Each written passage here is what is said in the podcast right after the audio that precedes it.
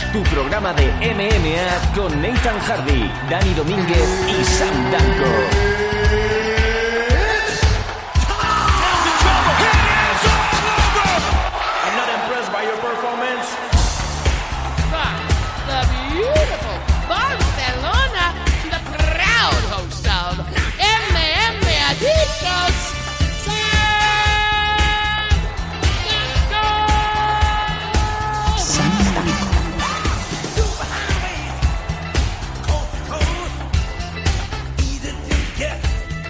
Hey, ¿qué tal? ¿Cómo estamos todos, amigos MM Adictos? Este ya es el número 191. Nos acercamos eh, vertiginosamente hacia el 200. Y aquí sigue vuestro equipo favorito para traeros todas las noticias, todo lo mejor de allí y de aquí, del mundo de las artes marciales mixtas. ¿Qué tal a todos? Mi nombre es Sam Danko y hemos vuelto de puente. Algunos han ido, otros no, otros se han quedado. Pero bueno, vamos a saber le- de buena de buenas a primeras, sobre todo desde Málaga. ¿Qué tal, Nathan? ¿Te has ido de puente o qué? Mm, No, de hecho mi puente ha consistido en tragarme Stranger Things casi por completo, las dos temporadas, con lo cual no, O sea, no he hecho mucho puente, que digamos. las dos temporadas seguidas, te has, te has No, me, cruspío. me- me quedan cuatro capítulos de la segunda, así que no vayamos a hacer spoiler aquí directamente en el programa, ¿no? ¿Y qué te parece Stran- Stranger Things? Brillante. ¿Te gusta? Me gusta y creo que deberíamos hacer un programa completo hablando de Stranger Things. Ah, pues a lo mejor no sea, no- aún no hay podcast de, de Stranger Things. Puedes, puedes apuntarte que a lo mejor te dan algún premio el año que viene. Sí, lo que pasa es que como hay, me parece un parón ahora desde la serie hasta 2019, yo creo que en dos años va a haber mucha noticia nos va a haber al respecto, ¿no? Sí, porque eh, es posible de que estén esperando a que los niños crezcan un poquito del todo y eh, también estaban los rumores de que la niña esa tan escuálida eh, tiene miedo de que se les quede, o sea, es como me río yo de los pesajes de páncreas, eh, esa niña está cada vez más huesuda.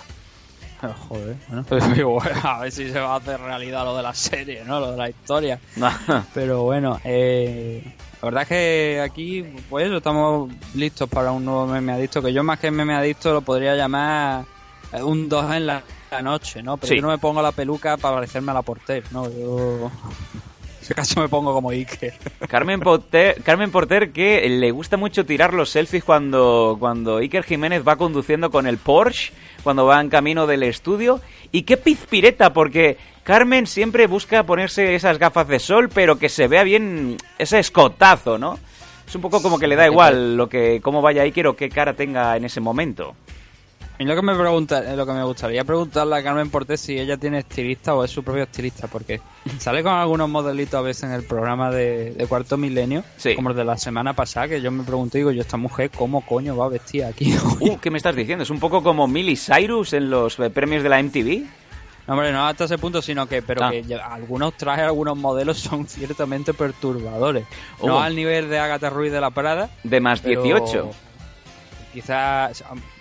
No, no, no por el tema de la edad, sino por el diseño de Ah. lo que es el traje. Ah, vale, vale. Con O sea, algunos colores extraños, algunas flores extrañas que digo yo, joder, aquí eso, si tuviéramos que dar de 0 a Agatha Ruiz de la Prada estarían un 7. Uh, uh, o sea, mm, es posible que a lo mejor Iker Jiménez en eso que eh, sale en cada uno de su vestuario, porque me imagino que ya en, esa, en ese casoplón que deben de tener, cada uno tiene su propio vestidor. Sale Iker con el único traje que tiene este año, que es el azul marino, y de repente sale, sale Carmen Porter y Iker se la queda mirando como diciendo, ¿de verdad te vas a poner eso? Sí, no solo eso, sino que la propia la propia hija aparece por allí y dice, mamá, what the fuck. Oh, what the fuck happened with your face? Bueno, Ah, nos eso solamente Palmer. Oh, oh, bueno, nos vamos a ir ya directamente con este con esta entrada espectacular a las noticias. Entrada, entrada la que yo he tenido cuando me he ido a mirar en Instagram, eh, una de las noticias que vamos a hablar hoy por, por una publicación importante que comentaremos a lo largo del programa, pero vaya entrada cuando yo he abierto Instagram y me he visto esa maravilla. Nos vamos a las noticias en el MM Adictos 191. Noticias. Noticias. Is there something wrong with your ears?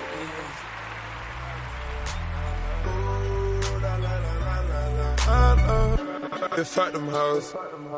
10,000 miles up in the sky.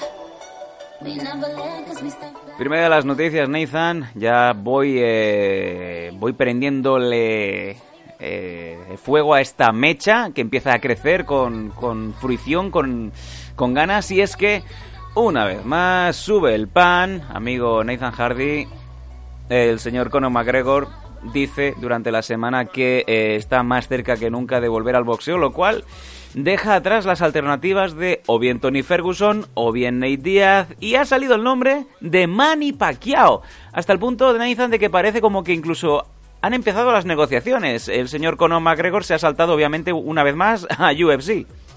Sí, bueno, em, pero en esta ocasión creo que es muy diferente la situación. Vamos a ver. Porque presuntamente, si esto realmente. Eh, se dice que ha sido Pacquiao el que ha dicho que, había, había ya empezado a hablar sobre un posible enfrentamiento con el irlandés en abril. Y ayer mismo, en el UFC Fight 123, del que hablaremos en la segunda parte del programa, el propio Dana White dijo que sería algo extraño porque Conor McGregor tiene contrato con ellos. Y Tal cual.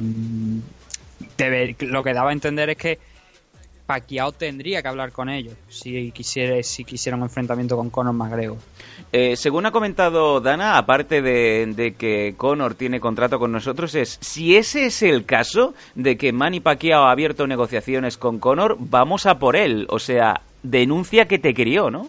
Sí. Sí, claro, porque obviamente esto es como en los casos de fútbol, ¿no? Y lo estamos viendo recientemente, por ejemplo, un caso práctico con el Barça, que había un equipo brasileño que lo ha denunciado porque presuntamente se ha saltado al equipo y ha ido directamente a por el jugador, negociando directamente con el jugador, algo que está prohibido porque, como bien ha dicho Dana White, tiene contrato con, con UFC, con lo cual es algo demandable, ¿no? Que negocien directamente con, con Conor McGregor saltándose a la compañía, que es como lo, es lo que critica en, en esta ocasión Dana White.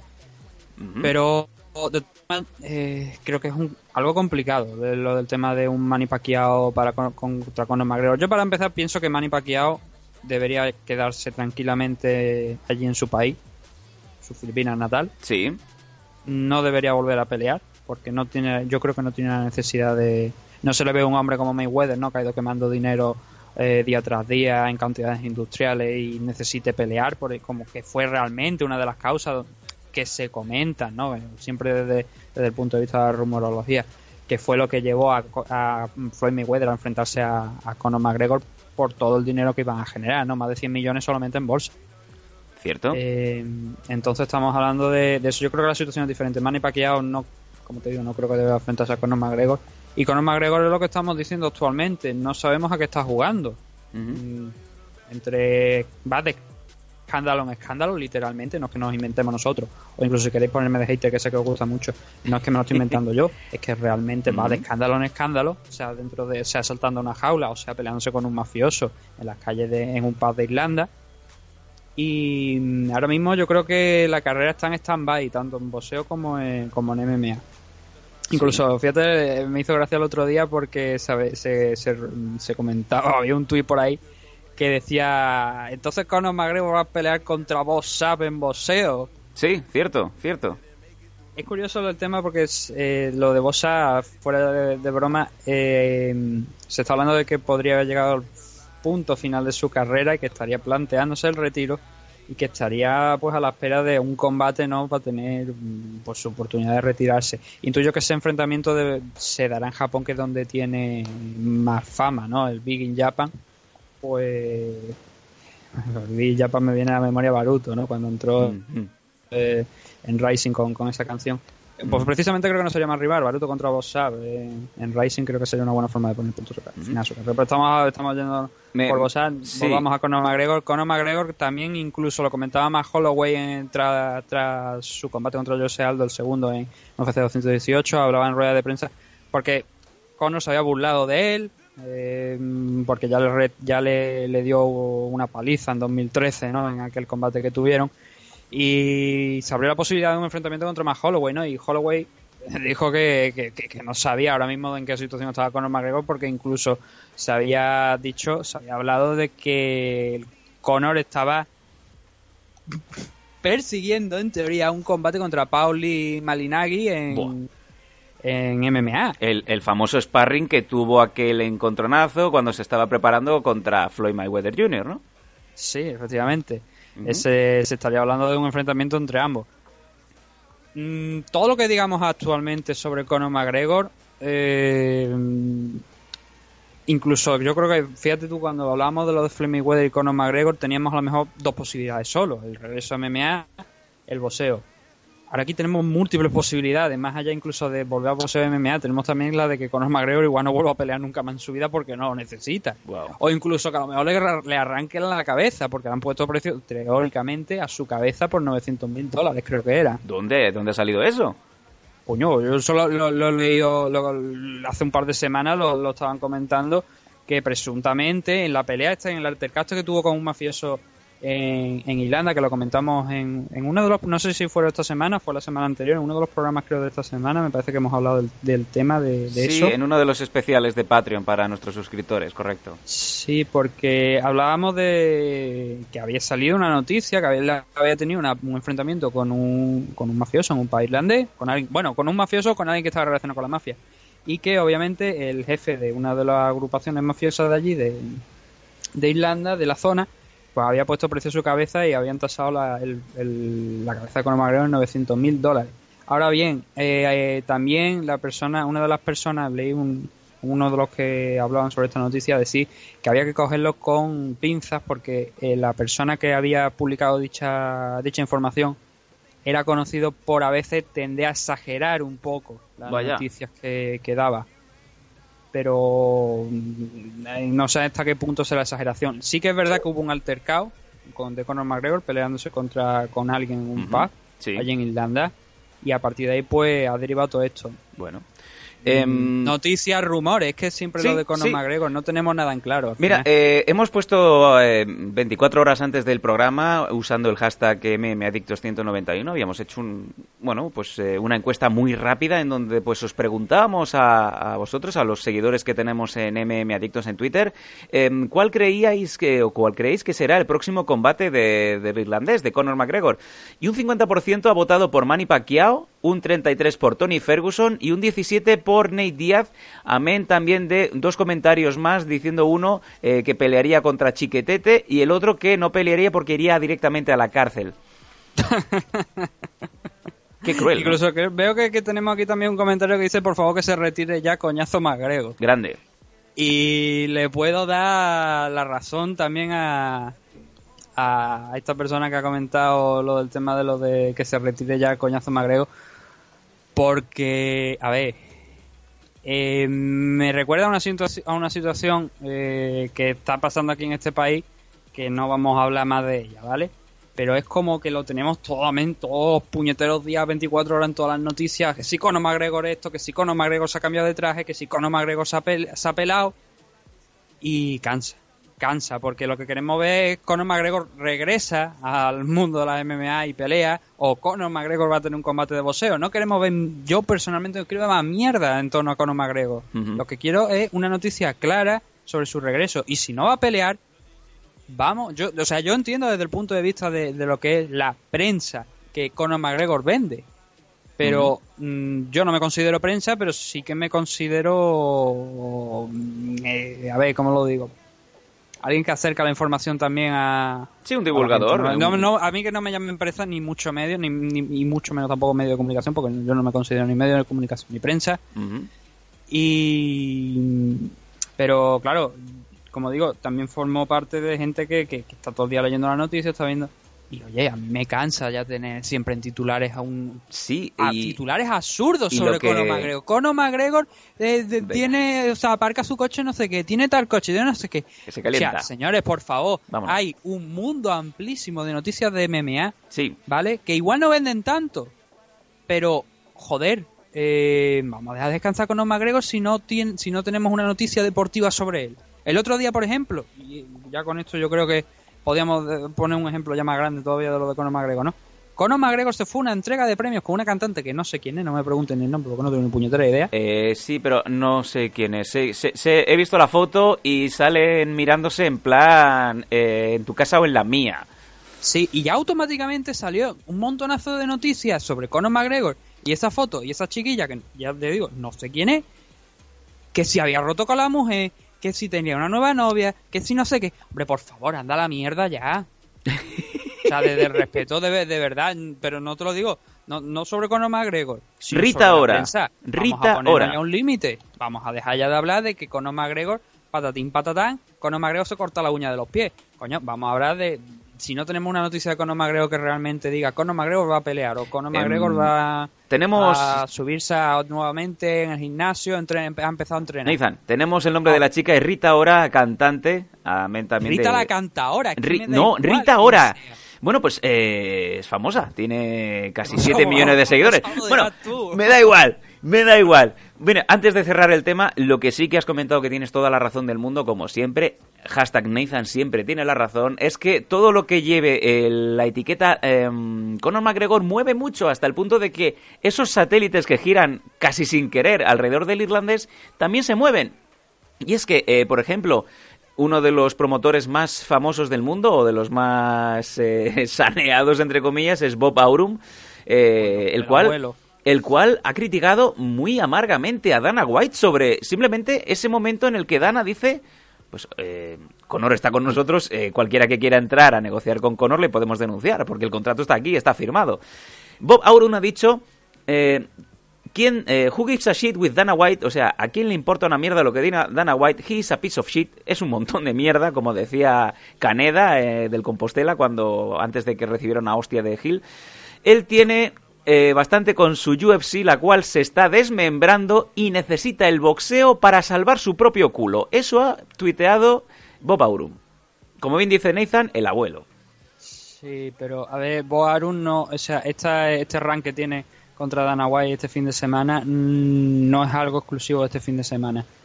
Hace años ya rajaba mucho sobre, sobre no sobre, sobre Dana White. Ob- obviamente vuelca su, su ira, sus frustraciones, que yo creo que tiene que ser poca porque fu- fue uno de los que se encargó de promocionar a Mohamed Ali. Uno de los es un pionero, un pionero. Un, pio- un pionero y no ha cogido una bici y ha desaparecido por el norte de, de Finisterre, ¿no? para ponerse la- el palo en las ruedas y caerse de Sí. boca. Con un impulso, yo como, como, como vuelan por el cabo de Finisterre. Se me paran los pies, me salen alas. Sin Red Bull, ¿eh?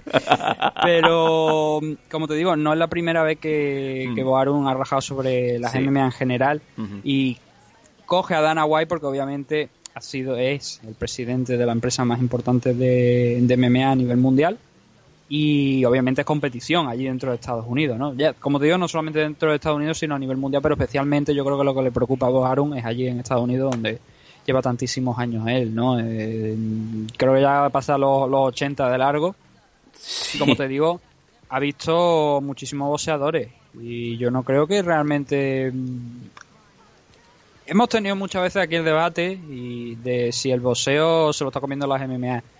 Yo creo que obviamente en el boxeo siguen ganando muchísimo más dinero que en las MMA, con lo cual no, o sea, no entiendo este las declaraciones de Boarum desde el punto de tener que darse la vuelta, mirar a White cuando lo que tenés que estar dándole la espalda mirando hacia el frente porque eh, el boxeo sigue siendo a día de hoy podemos discutir sobre el tema deportivo, ¿sabes? Sobre decisiones, sobre títulos y cosas así, si está más limpio que las MMA o no.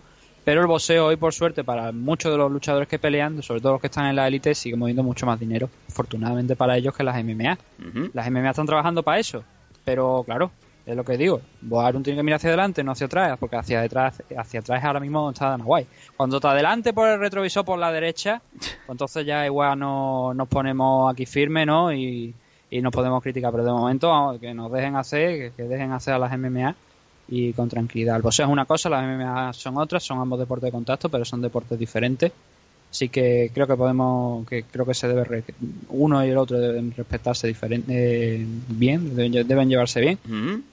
Sobre todo Dana White, que también le ha contestado a, a Boarum, así que vamos a llevarnos bien, como digo, porque son deportes diferentes y cuando haya una amenaza real, entonces ya entenderé que Boarum defienda más lo suyo. Pero de momento, vamos para adelante y, y ya está. Y, Cada bueno, y esta, es, y esta es la noticia que hay a día de hoy, una vez más, sube- sigue subiendo el pan cada vez que sale el nombre de Conor McGregor, pero mm, es curioso, Nathan, ya, vámonos a la siguiente noticia, es curioso cómo va derivando el sentimiento del fan incondicional, eh, a.k.a. la loca del coño que eh, sigue a Conor porque es el mejor, pero sin embargo, fíjate cómo ya empieza a torcerse esa mueca, esa sonrisa cuando se dan cuenta la gente de que Conor McGregor no está por el, las MMA, está por él, básicamente. O sea, que le da igual la pureza de las MMA.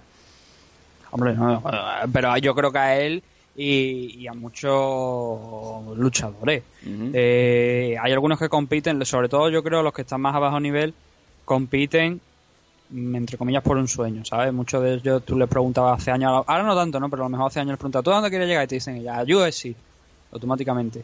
A lo mejor también te dicen Bellator o te dicen Rising o alguna otra empresa, ¿no? Eh, pero las cosas han cambiado y eh, muchos de los luchadores están ahí, sobre todo, como te digo, al más alto nivel por dinero.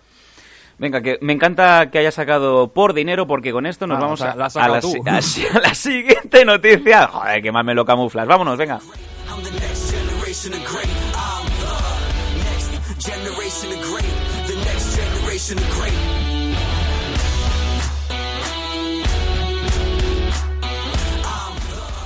Bueno, pues eh, vamos a la siguiente noticia y si ya tenemos a Nathan, yo me imaginaba que lo tendría un poquito más intensito, así que como no te veo suficientemente enfadado, vamos con la siguiente porque esta te va a encantar.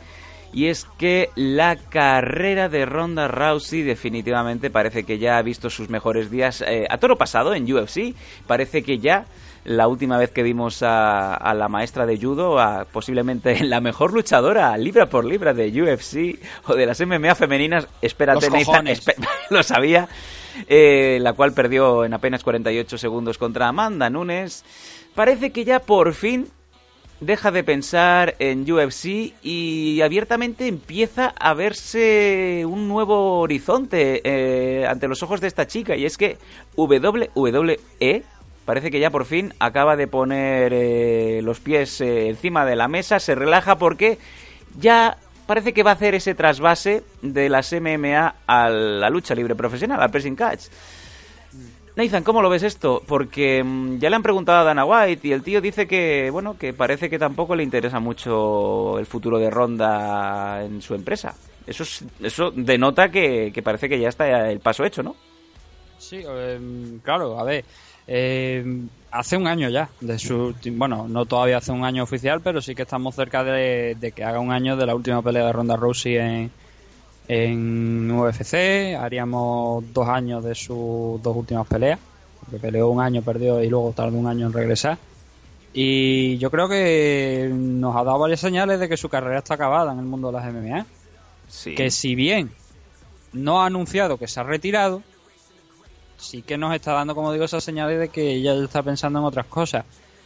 Y no la podría culpar que, eh, mm, utilizando su fama, porque obviamente Ronda Rousey en Estados Unidos y a nivel internacional también tiene muchísima fama, todavía conserva algo a pesar de esos desplantes que hizo a la prensa y creo que también en parte muchos a los aficionados, ¿no? Porque creo que algunos se merecían, por lo menos los, los fans más acérrimos de, de Ronda Rousey yo creo que se merecían unas explicaciones no sobre por qué había estado un año fuera y tal y cual no una simple entrevista Joder, maldada lo mismo que antes con las preguntas pastadas no sí. una respuesta bueno, me parece me parece Nathan que es el, el, paradigma perfecto cogidita de la mano a Conor McGregor. Ese, ese, esa, esas excusas por decir algo si se pueden decir excusas no esos motivos que la llevan a cambiar el deporte que te ha puesto en el mapa por otro nuevo no que te va a hacer ganar más dinero y quizá pues trabajar mucho menos Claro, no, eso es lo que, lo que te estoy diciendo, que no puedo culparla de, de, querer hacer cambio a, a, WWE, pues aprovechando su nombre y aprovechando que ya tuvo alguna pequeña,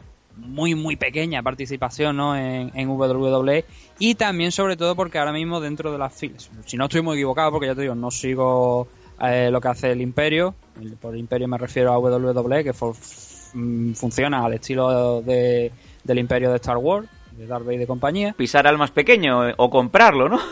Eh, bueno, eso hacía yo UFC hace años. no, no, no, no, bueno. literalmente. comprar, cerrar, eh, al estilo UFC compráis, pues prácticamente igual. Y con Strike Force y muchas más. Mm, llevarte todos los luchadores que puedas de un territorio para dejarlos muertos, ¿no? Sí. Literalmente. Bueno. sí, pero sobre todo llevártelos para luego no darle oportunidad ninguna, sino tenerlos ahí cinco cinco meses, dos años, sin hacer absolutamente nada, que la gente se olvide de él y que ya no puedan tener tanto nombre cuando regresen a su, a su país natal o a su compañía de origen, porque han perdido muchísimo tiempo sin hacer nada, ¿no? O incluso se han olvidado de cómo trabajar realmente, ¿no? Pero eso es otra otra cosa que podríamos hacer en, algún más bien en un programa Mira. de Pro Wrestling, no de MMA. Pero lo Te digo, voy a- te ahora voy a- mismo creo sí. que Shaina Butler, que era compañera suya, era amiga de, de Ronda Rousey, está dentro de la empresa, si no estoy muy equivocado. ¿Te puedo dar un titular que me he acordado ahora? Eh, ¿Incluye las palabras Chris Benoit? No, eh, pero sí Ah, que, sí que está. Shaina Baszler. Sí, no, no, sí, sí, sí. O sea, además creo que, me, bueno- parece, me parece que este fin de semana creo que han puesto una promo. eh, el, el WWE ha puesto una promo de. No ha revelado el nombre, pero había algún report de que estaba en, en backstage. Pero habían puesto una promo con los hats de, de espada, esto de, Ace de of, los del Ace of. Spades. Ujú. Y eso es uno de los símbolos que me parece que tiene Shayna Butler, que utiliza Sí, como opción Queen- o algo. se llama Queen of Spades, la, la, reina de picas. Pues, Em, por eso, o sea, automáticamente vi esa promo y digo yo, bueno, esto será Shayna Butler, obviamente. Va, venga, os voy a soltar un titular de estas de los que soltamos solamente para nuestros suscriptores de Patreon. Hace unos eh, cinco meses estuvimos en Japón, no directamente, pero sí porque tenemos eh, tenemos amigas. Yo tengo amigas que son luchadoras eh, profesionales de lucha libre japonesa. Y, tuvimos un encargo. Preguntamos directamente a Shaina Basler cuál era su bolsa y Nathan eh, se habló de que podía estar, te sigo diciendo, hace cinco Pero meses. estamos hablando, eh, perdón que te interrumpa, ¿estamos hablando de MMA o de... MMA. Estamos hablando de que en MMA podía haber estado Shaina Basler el próximo marzo en Canarias. Y subo volumen y lo dejo ahí.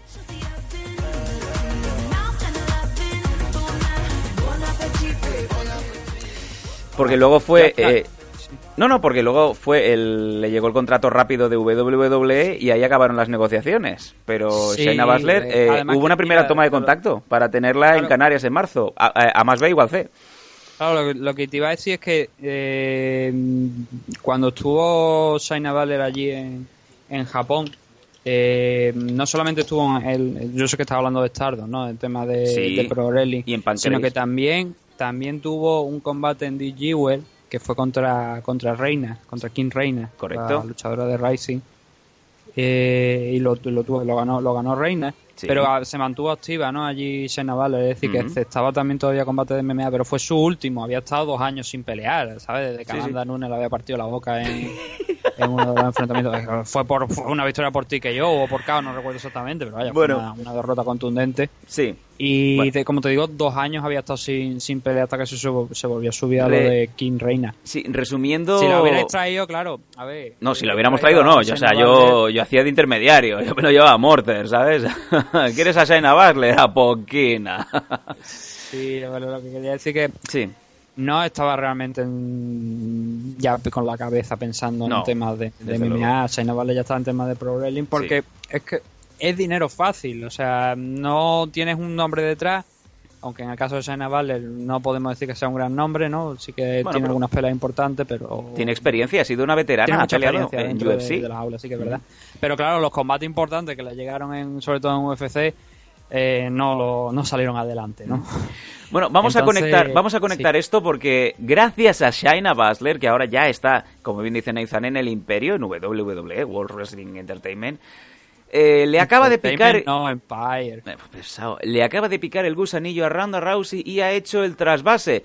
Yo te voy a dar dos, dos noticias sobre esto, un poquito más concretando qué va a pasar con Ronda, porque se está comentando, ahora estamos en diciembre, que en eh, abril, el próximo 8 de abril, a cuatro meses vista, que es el evento más importante que hace WWE cada año, que es la WrestleMania, en este caso, el 8 de abril en Nueva Orleans, está puesta esa fecha como hipotético debut de Ronda Rousey en las 12 cuerdas del puñetazo y la patada a la vez.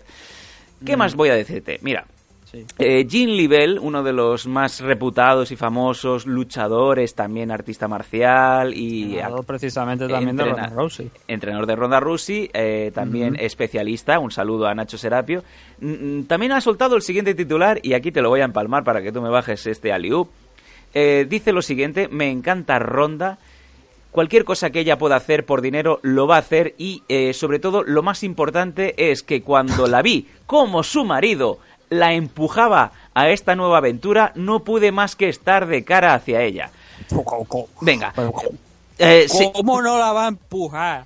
Mira, Travis eh, Brown a una nueva aventura. Travis Brown Si, es el, si, si ella es su sugar baby, su sugar mami, O que sea, diga. lo que, lo que estamos aquí leyendo entre líneas, amigos MM Adictos, es que según esta leyenda de los deportes de contacto, Jim Livell, sin querer, acaba de decirnos que Travis Brown, ex luchador, otrora eh, pues luchador de élite, ha empujado a Ronda Rousey, la ha sacado de- del octógono y la ha metido en el mundo del pressing catch para que siga ganando muchos billetes.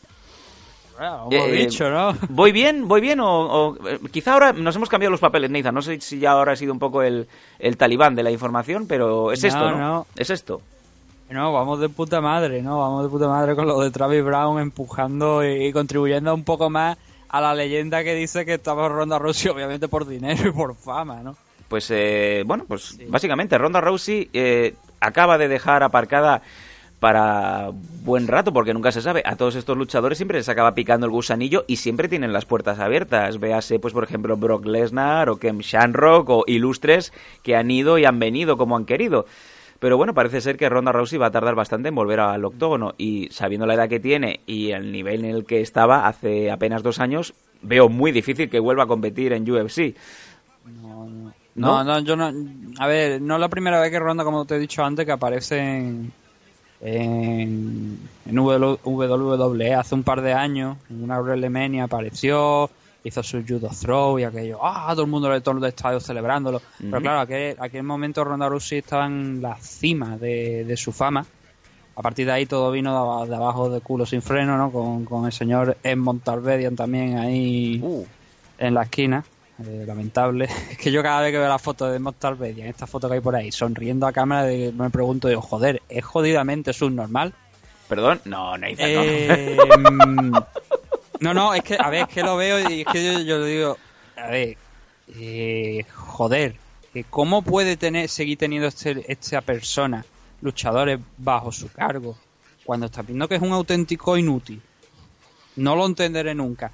Pero bueno, la, la otro que te quería decir de Ronda Rousey es que eh, este año, a lo largo del verano, hubo un torneo WWE donde participó Shaina Butler también, que llegó a la final del torneo contra Kairi Joyo, que hay un meme ¿no? que dice ¿dónde está, Kairi- eh, ¿dónde está Francia? Señala Francia en el mapa, ¿dónde está Brasil? Señala Brasil en el mapa, ¿dónde está Kairi Joyo? En el corazón, ¿no? Porque ya la que está en eh, la Kairi Joyo de WWE no es Kairi Joyo, es otra cosa, ¿no? Kairi Sane. Bueno, Kairi que ha No, estado, Kairi ha estado Sane subida en, ni- en, en mi ¿Le Nissan. Sane? ¿En serio? Sí, bueno, Kairi ha estado subida en mi Nissan Qashqai y la he tenido en Esparraguera comiendo unas patatas bravas ¿Sí? y unos pinchos. Sí, yo, y, yo, y yo tengo una toalla suya también. Oh, con la es sangre verdad. de Yoshirai. Es verdad. Bueno, sí, por favor. Eh, ¿esto ¿Se puede decir en antena? Bueno, da igual. Da igual. El, el caso que en ese torneo, en esa final, decían que incluso habían programado a Shaina Butler con el objetivo de invitar a Ronda Rousey para, y de hecho estuvo allí por lo, en, en la final, por lo que comenta, que creo que fue en Las Vegas además, Sí, en Las Vegas. no se tuviera que mover mucho, eh, con el objetivo eso, de seguir acercando a Ronda Rousey a la, a la, a la- al, al ring de WWE, y unos meses después estamos saliendo con esta noticia. Me parece maravilloso. Yo creo que está, estaba bastante clara ¿no? la idea de Ronda Rousey desde hace unos años, no solamente desde este verano y quizá o desde la pelea con Amanda Nunes, eh, con Amanda Nunes, sino desde hace unos años ya había un interés claro por tener a Ronda Rousey en, en el ring de la WWE, que como Ronda Rousey también hablamos de Conor McGregor, ¿eh? Oye, y, y ya que estamos, porque esto siempre acaba pasando, fíjate, eh, eh, ¿no le habrá dicho Travis Brown mientras le está haciendo el huevo frito por la mañana, cariño, has ido a tirar la basura? Sí, Ronda, ya he ido a tirarla. ¿Le has dado de comer al gato? Sí, también. Cariño, ya que vas para allá, para Orlando, Florida, allí para, para el Performance Center, para aprender a hacer volteretas y suplex, ¿qué podrías hablarles de mí? ¿Te puedo dar un currículum? ¿Tú crees que Travis, Ba- Travis Brown acabará también saliendo de maridísimo en, en la empresa esta? A mí lo que me preocupa es que cuando tenga que hacer uno de esos eh, de eso de tirarse sobre la lona, ¿no? Y cosas así que de caos, ¿no? A los a Alessio Sakara Oh, no, o no, a no, hombre, no, Rocky, no, hombre, Nathan, por favor. Pero yo creo que me preocupa seriamente, ¿no? Porque hemos visto otra vez Brown quedarse seco, ¿no? En algunos combates totalmente. Como una noche de sexo.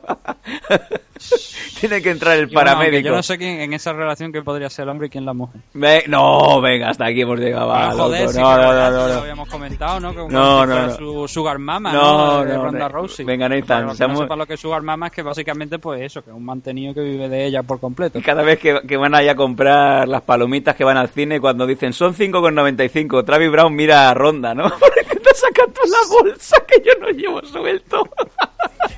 Puñetero Travis Brown. Qué grande. Cómprame la PSP, mamá. Sí, no, o sea, el pelotazo realmente lo ha pegado. Sí, sí, sí. Pero mira, obviamente Ronda Rousey ha hecho muchísimo más dinero que él, ¿no? A lo largo de su Sí, carrera. sí, sí, salvemos las distancias que algo bueno tiene que tener Travis Brown. Sí, no. No sea un- una tranca del tamaño de, de las piernas que tiene, Nathan. no, porque, no sé, porque poca habilidad en el, dentro Por favor. de la jaula, ¿no? Bueno, pedimos- O tal vez si deja de montar bien igual triunfe, ¿no? Pero bueno. Pedimos perdón a los MMAditos que se sientan violentitos ahora mismo por tan esto. violentos, viol- violen- violentos son los los cabrones que han votado en la encuesta esta de UFC que ha hecho sobre quién es la mejor luchadora de la historia con un 67% Amanda Nunes por delante de Megumi Fuji. Esto sí que es una atrocidad. Por favor, eh, sí, sí, y vamos a cerrar ya esta noticia. ¿Podrías explicar bien? Se ve que estos días eh, ha hecho una encuesta a UFC vía Twitter preguntándole a los internautas a sus ojos cuáles, e- cuáles eran los, las mejores luchadoras del mundo libra por libra de la historia. Y creo que han metido ahí un batiburrillo de, de chavalas, ¿no? ¿Cómo, cómo ha ido? Cuéntanos, cuéntanos un Además, poco. además, es que, fíjate tú, el torneo, es- eh, lo han puesto como si fuera un torneo, ¿sabes? Enfrentamiento de una contra una y se iban avanzando hasta una final, ¿no? Sí, Te voy a decir algunos nombres de los que han puesto aquí. Mira, eh, con el, la primera, el First Seed, la primera opción era Ronda Rousey contra Gina Carano. muy bien. Mm, No, perdón. Eh, Gina Carano era la, la octava. O sea, tú fíjate, es que estoy viendo ya el gráfico de la final, entonces la, parte de los que han perdido ya aquí está bien, en grande, en condiciones, ya lo tenemos bien por delante. Eh, Ronda Rousey contra Carano, que era la octava. La segunda era Cyborg contra Holly Holm, que era la séptima, que estaban en la otra parte del cuadro. En la parte del cuadro de Ronda Rousey tenemos también a mm, Amanda Nunes contra Megumi Fuji. Lo voy a decir como, como Mauro Ranallo. Fuji. Eh, eh, teníamos a Joanna contra Misha Tate en la parte de Chris Cyborg. Y luego tenemos un alternate bout, que yo no sé qué coño querían hacer con esto, la verdad. Que tenemos a Rona Mayuna y a Marlos Coinen. No entiendo. Entiendo, no entiendo nada. O sea, se puede, se puede caer un nombre. No, como- no, no, nombres. Pero si es virtual. ¿qué pasa? Que uno de los nombres se va a lesionar o qué. ¿Cuál, El cuál nombre. Es el objetivo de esta mierda. No entiendo. Eh, entonces, no entiendo, yo la verdad no entiendo nada, ¿no? La final ha sido, tenemos que decir, que ha sido Ronda Rousey contra Joanna Jetredic, o como puñeta se quiera decir. Yo creo que cada vez me voy acercando más a la pronunciación de- del nombre de Joanna, del apellido de Joanna. Lo dirás cuando estés en gol, lo dirás. Sí.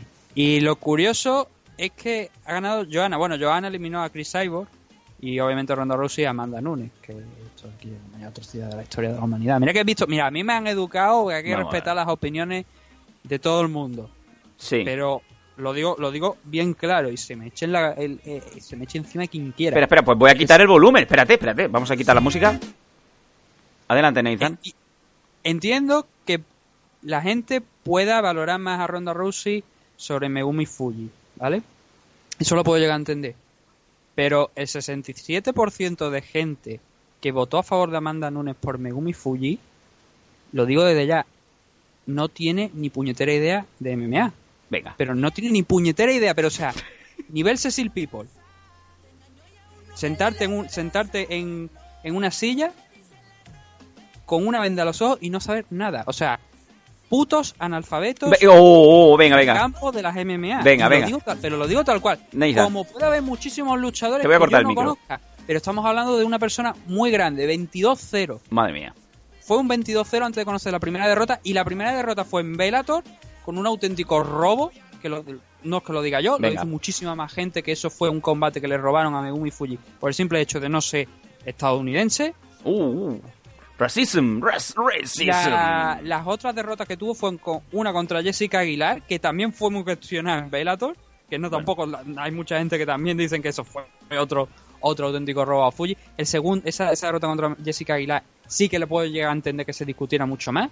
Y la segunda cuando se retiró ya en el combate, pero aquello fue un drama total porque a Jessica Aguilar no se le ocurrió otra cosa que se le fue dos veces la mano al ojo de, de Megumi Fuji y, y, el resto de historia, ¿no? Se tuvo que parar el combate, creo que me, si no estoy muy, mm, si no recuerdo ya muy mal, porque ya te lo digo, aquel, aquel evento que fue un auténtico drama, porque Fuji quería seguir, eh, los médicos le decían, no puedes seguir de ninguna de las maneras, y el combate creo que se jugó por decisión, me parece, parando ahí, y obviamente ganó, ganó Jessica Aguilar, no fue el retiro soñado, pero Bueno, como digo, mm, que- y la gente, claro, porque es que la gente te dirá, ah, pero es que el- la gente que, eh, o sea, la gente con la que se enfrentó Megumi, pues Mega Megu, pues no, no eran tampoco lo mejor, bueno, el- antes del title show venció a Carla Esparza, que ahora casualmente está dentro de UFC, que fue campeona Strikeway, a lo mejor la gente que no sepa quién es Megumi Fuji, por lo mejor ya estos nombres le va sonando y que el otro día tuve un roce con el representante de Carla Esparza. Que no lo mandé a la mierda porque, mira, no me apetecía.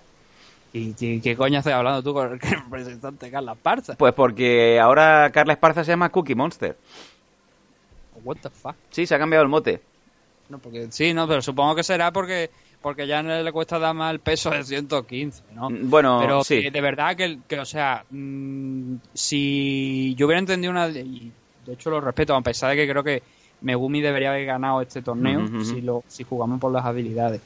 Sí. Incluso en esta en este Bueno. alternate bout que decía de poner a Rona Mayuna contra Marlos Cohen, cuando Rona Mayuna llega al punto de final de su carrera, entonces podremos compararla con Marlos Cohen. Bueno, Marlos vamos, vamos a cerrar, Nathan. barbaridad de combate. Vamos a cerrar la una- noticia. Ella, ella sí que es una de las auténticas Madre pioneras. mía. Marlo sí que es una de las auténticas pioneras. Y comparar a Rona Mayuna, que no llega, bueno, no sé si ahora mismo no tengo el récord en la cabeza, ¿vale? Pero yo no sé si llega a los 10 combates. Si acaso no llegará mucho más de los 10 combates. Pero compararla con la con Marlos Cohen es que es como comparar a un juvenil con, con Leo Messi. Es un, de verdad, era un torneo absurdo, el sistema era absurdo, y luego verte el, el alfabetismo que hay, ¿no? De, de- de- de darle un 67% a Amanda Nunes. Em, Nathan, Eh, Rose, pues bueno, Rose Namayunas tiene un Digo, 7-3. Cuidado con siete- vuestra mierda de empresa. Nathan, Yo estoy muy feliz viendo la- la- las MMA asiáticas y Venga. viendo un poco más también todo, todo, todo lo que hay, ¿no? El, el amplio mundo que hay en el mundo de las MMA y no solamente centrándome en UFC, porque bueno, eh, ya lo Un- hemos dicho, un- ¿no? Hay mucha gente que simplemente vive de UFC. Un Y pequeño- no estoy hablando de aficionados, sino estoy hablando de periodistas, ¿no? Que Nathan. que noticias para poder seguir saliendo en los periódicos nacionales porque no tienen absolutamente nada, pero ellos tienen que seguir facturando. Nathan, por Dios, eh, Nathan, eh, Rose Namayunas tiene un 7-3 y una cosa que Oye. van a entender mis oyentes de meme adictos es que Nathan graba sin auriculares, por lo que cuando Nathan se enciende, se desconecta. Sí, no, eso sí que es cierto, lo grabo sin auriculares. Eh, pero es lo que te digo, ¿no? Rama Yuna tiene, tú lo has dicho, ¿no? Yo he hecho nada que tenía eso, 10 combate. 10 combate, no sé si cuántos tendrá más los cones, ahora mismo no lo recuerdo, pero yo creo que tiene que estar cerca de, diría de los 30, me parece. Entonces, joder, son creo más de 20 combates de, de diferencia. Comparado una con otra, muchos huevos. Por eso creo que el torneo está mal hecho. El- de hecho, 31, 31 combates, estaba mirando ahora, 31 combates que tiene más los Cohenes. Hombre, comparar a una, a, una, a una chica de 10 combates con una de 31, Bueno. Em, eh, hombre, eh, un poquito por favor. Cerramos noticia, Nathan. Eh, bueno, pues eh, tenemos por un lado a Conor, tenemos por otro lado a Ronda Rousey. Yo creo que la noticia prácticamente no es el hecho de que vaya a hacer el trasvase la chica del judo a WWE, es eh, por qué le sigue haciendo caso a Travis Brown, ¿no? Sí, a Mostarvedia. Tú no sabes si el cabrón de Mostarvedia ahora eh, cuando, cuando ha escuchado esto ha corrido a casa de, de Ronda Rousey. Yo te entreno, yo te Yo te entreno, yo te entreno. Capaz, capaz, porque joder, yo no sé cómo ese hombre sigue teniendo gente a su mando. Si es que todos los que han entrenado con él han fracasado. Y cuando es todos son todos. La que mejor teni- la que la que mejor funcionaba era Ronda Rousey. Cogió otra Brown, eh, eh, Tarvedian cogió otra Brown y lo desgraciado, lo, lo desgració por completo. Allí ese Mindu creo que también entrenaba con él, también un fraude total. Ahora se ha hecho streamer en Twitch, con eso decimos todo. Eh, y a Ronda Rousey, pues porque tenía talento natural. Si no, la carrera de Ronda Rousey, pues hubiera desaparecido hace siglos y años. Pero- Venga, vamos a cerrar aquí la noticia, es Nathan. que y no nos- le enseñó nada. Es, lo nos- que- es- es- es el tema. En Montarvedia no le enseña nada al revés. Hoy- ha, hoy- ha obligado cuesta, a todos los que, los que han pasado bajo su mando a olvidar cosas. Y a volverse tontos pro- profundos. O sea, lo más básico, hoy- fundamentales de- del- de- del boxeo, de- del grappling. Esto parecía que lo había olvidado y lo hemos visto contra Travis Brown. Nathan, hoy eres el Enrique de Vicente que, que yo añoro en Cuarto Milenio. buscando la verdad. Tú contra el la mundo. verdad, mira, son las 11 de la noche Sí. y ha pasado ya todo el día. Hemos visto los eventos, hemos visto las noticias, hemos de esto. Y como ya he dicho al principio, esto podría ser perfectamente un 2 en la noche. Venga. Pero de verdad, es que un 2 de la noche de los perpénticos y del fraude. Como esta puta encuesta que ha hecho UFC. Claro, luego, ¿cómo vamos a colaborar con UFC? Digo, pero si es que vuestras vuestras encuestas no Nathan. las podría firmar ni un puto hooligan del, del, del diario de Eduardo Inda. Eh, amigos que estéis escuchando el MM Adictos 191, por favor escribidnos a Twitter o a Facebook y ponernos eh, qué opináis ¿no? de, de este dos en la noche, dos en la jaula. Venga, nos vamos a ir a... Dos en la jaula. Pues mira, buen Dos nombre, en la dos en jaula. la jaula. Nos vamos a ir al siguiente, a la siguiente noticia, aquí en, en MM Adictos. Y noticia de verdad importante. Vamos allá.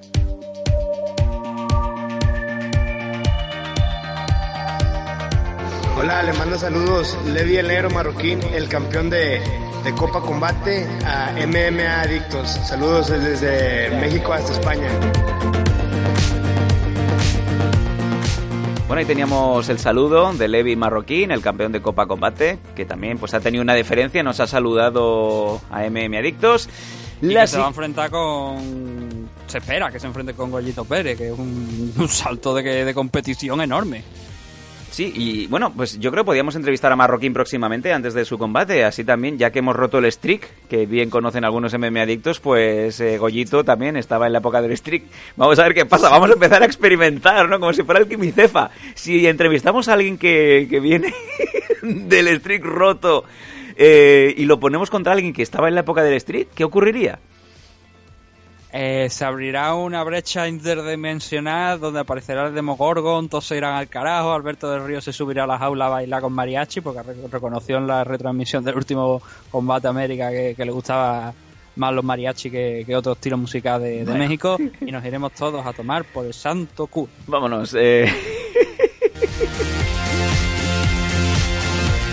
Bueno, la última de las noticias, que no menos importante, de hecho es la más importante de las que hemos sacado en el día de hoy, es que de repente nos amanecemos hace apenas un día o dos con la noticia de que Nathan, George St. Pierre deja vacante su cinturón eh, apenas un mes después de haberlo ganado.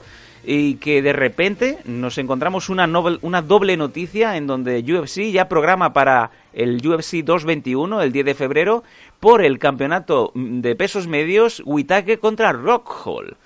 Haznos un poquito el- la historia. ¿Qué es lo que ha pasado y por qué de repente George St. Pierre eh, no, puede, no puede defender cinturón? Bueno, lo primero es que, como tú bien has dicho, él dice que la- el combate de UFC 217 fue una de las mejores noches de su vida. Esto es un comunicado que ha sacado Jules St. Pierre. Y, pero que ahora necesitaba un tiempo para centrarse en su salud. Esto se esto lo explica porque dice que tiene, lo, lo voy a leer en inglés, ulcerative colitis, que es un problema de- del colon, por el cual pues parece que tiene alguna hemorragia y obviamente pues es un tema serio Sí. y que hay que tratar. Y él lo comenta en este comunicado que va está con el tema de especialistas sobre, esa, sobre esta enfermedad y que hasta que no se encuentre al 100% pues no quiere seguir adelante. Que en próxima fecha pues obviamente se reuniría con UFC para intentar ver cuál era el tema, cómo, cómo podrían seguir a lo mejor en un futuro, pero que lo importante es eso, que se quiere centrar en su salud. Algo que, no, que viene muy a la cabeza fue cuando se retiró hace cuatro años, que precisamente uno de los temas que alegaba era que necesitaba tiempo para, el- para él, para sanar, aparte también de por todo el tema de lo de, como diría Nate Diaz, eh, de They are all on Royce, ¿no? Están todos en, con esteroides hasta arriba, ¿no? sí, sí, sí, sí, sí. Y a partir de ahí, pues, a ver, mm, vamos, hablamos de esto, después hablamos de lo de Whittaker contra Rockhold. Creo que esto es un acto que de Joe Pierre que creo que le honra. Porque Ah, bien, bien. una de las razones que da es que no quiere mantener la división parada Bien. y que por eso, pues, decide, como sabe que no va a poder defender el título, eh, decide entregarlo y que las cosas pues sigan su curso, ¿no? Eh, si eso es en referencia a lo que es el tema de, de personal, ¿vale? O sea, el tema de salud y tal. cual. Ahora, si lo vemos desde un punto de vista empresarial, es un negociazo. Ha entrado a UFC cuatro años después, ha hecho un combate, ha derrotado a Michael Bisping, se ha pro- proclamado campeón middleweight, se ha llenado los bolsillos y se va. Ponte que se va un año, ponte que se va dos años y vuelve con 38 años a lo mejor Y tiene otro combate donde hace donde pelea contra otro rival muy muy importante donde puede hacer muchísimo dinero y luego se va. El in y out, como hacía Brock Lesnar, ¿sabes? Get in to get out, era, era su moto. Sí. Entras, cobras y te vas con un día de paga fuerte. Ahora, no, no creo que sea el caso de Sampier, pero sí que es verdad que lo del tema de, de- de la enfermedad es una enfermedad no letal, obviamente, pero sí que es algo serio que tiene que tratar y supongo que, para como sabía que no iba a defender el título, como te digo, y que estaba fresco realmente, porque tampoco es que el combate de, de Michael Bisping sí fue fue duro, pero no fue tan, no, por suerte no para él, pues no acabó ni en un KO para él, sino al contrario, no acabó en una victoria y además por, por una finalización. Eh, hay gente que lo acusa de, de estar huyendo a Joe St. Pierre. Incluso, por ejemplo, te podríamos hacer la broma de lo de Rush, ¿no? Eh, Le dicen George Rush St. Pierre, pues esto habría sido otro Rush, ¿no? Entra ahí corriendo, ya lo hemos visto otra vez fuera, ¿no? Sí. Pero, como te digo, yo creo que es tema de salud. Eh, y sobre esta enfermedad, yo creo que hay una publicación muy, muy interesante que es lo que estábamos estaba mirando, estaba buscando antes de este de empezar a- aquí a- con el programa. Una publicación que hizo John Danaher, que es el entrenador de grappling de, de George St. Pierre. El, el personaje peculiar, vamos. Sí, el hombre de la mil y una Rashbar. El que no lo siga en Instagram, yo aconsejo de verdad que, le- que se vaya ahora mismo y lo busque eh, Danaher John eh, en Instagram y que le haga follow porque es un tipo que no es como cualquier otro entrenador, a lo mejor pone tres líneas, se hace una foto con seco, con una selfie con, con su lucha y dice, ah, estoy aquí entre, con, con no sé qué, no. No, em, pone aspectos muy muy importantes del juego, comenta cosas muy muy interesantes. Precisamente lo que vamos a comentar aquí lo posteó unos mm, días posteriores a- al enfrentamiento de de Joe St. Pierre contra Michael Bisping y es sobre el tema del peso de Joe St. Pierre. Eh, él dijo que normalmente Joe St. Pierre en esta publicación decía que Joe St. Pierre no- cuando peleaba en welterweight en la noche de, de los combates se presentaban unas 189 libras, ¿vale? Y que para este enfrentamiento querían, pues obviamente subir de peso, ¿no? Y para ello diseñaron un programa nutricional que le hiciera pues ganar y mantener el peso durante todo el fight camp. Sí. Lo que dice es que fue un auténtico desastre, que dos semanas después de empezar el camp, pues Saint Pierre eh, tuvo que parar durante varias semanas. Mm, concretamente creo que fueron dos semanas, ¿no? De las seis que está compuesto el- camp, porque no podía, no podía entrenar, porque no paraba de vomitar, tenía dolores de estómago. Probablemente eso venga de, o sea, la enfermedad que tenemos a- que tiene ahora yo, yo Saint Pierre probablemente venga derivada de cosas como esta Claro. y fue un inte- un problema interesante. Mm, Y digo interesante porque, como te digo, el peso es algo que, que llama la atención.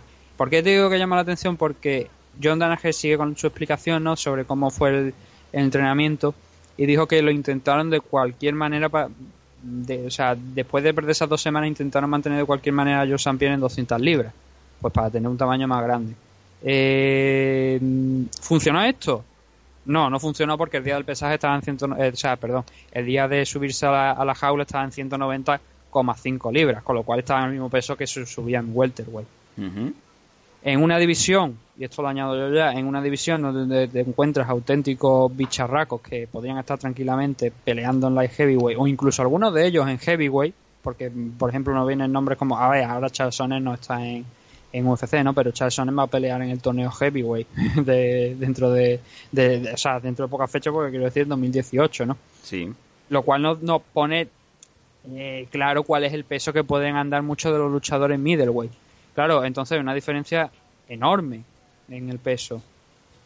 Mm, yo en un principio, hasta que supe lo, de- lo del tema de, de cuál era la causa de, del de eso, yo creo que también el tema del peso puede llevar a Joe Sampier también a tomar una decisión de dejarlo, porque personalmente, y supongo que muchos de nuestros oyentes estarán de acuerdo, no le compensa. Si realmente está en el peso de, de la welterweight, no le compensa tener que enfrentarse a gente que le puede sacar tranquilamente a lo mejor 30 o 40 libras.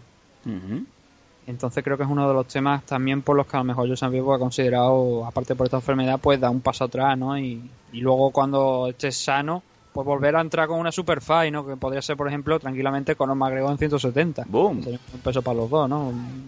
un, una, un nombre que, o sea, un, enfrentamiento que yo creo que movería muchísimo dinero. El que sí que se puede sentir perjudicado con el tema de la decisión de, de Josh Pierre de dejar el título vacante debe ser Robert Whittaker, porque automáticamente ha perdido un día de paga enorme. No es lo mismo enfrentarte a Luz Rojo que enfrentarte a Josh Pierre. Mm. Ahora bien, ganancia, pues ha perdida por un lado, pero ganancia por otro, porque automáticamente ya es el campeón middleweight absoluto, no es cinturón interino y se va a poner el cinturón vacante en juego, sino que ya le han nombrado campeón middleweight y va a tener su primera defensa, y ya contando como defensa oficial contra Luz Rojo, como tú bien decías, en el 10 de febrero en UFC 221. En Australia, que dices, ostras, qué raro, ¿no? Que le metan eh, un Fight Pass a Australia en donde pelea su chico y además como campeón middleweight, ¿no? No es muy... No estamos acostumbrados a tener este tipo de, de combates de este calibre, ¿no? En Fight Pass. Sí. Lo curioso es que la noticia la sabíamos al instante, pero literalmente al instante de saber que Joe Pierre había dejado el cinturón vacante. Con lo cual yo creo que ya podían tener algo preparado, algún plan B ahí, mm. y el plan B obviamente ser este Robert Whittaker contra Luz Rojo, que creo que es el combate que ahora mismo tiene muchísimo más sentido. Y otra cosa que te quiero comentar es que vamos de récords. Antes también has mencionado a Conor, nuestro amigo Conor. George St. Pierre es el primer luchador en la historia de UFC en eh, dejar vacantes dos cinturones diferentes. Sí, eh, claro. La comparación con Conor McGregor. Sí. Conor, eh, el cinturón featherweight se lo tuvieron que quitar. No es que lo dejara vacante precisamente. No, no, lo, no lo soltó, ¿no? Para lo de Electroniar, de hecho, todavía lo sigue teniendo.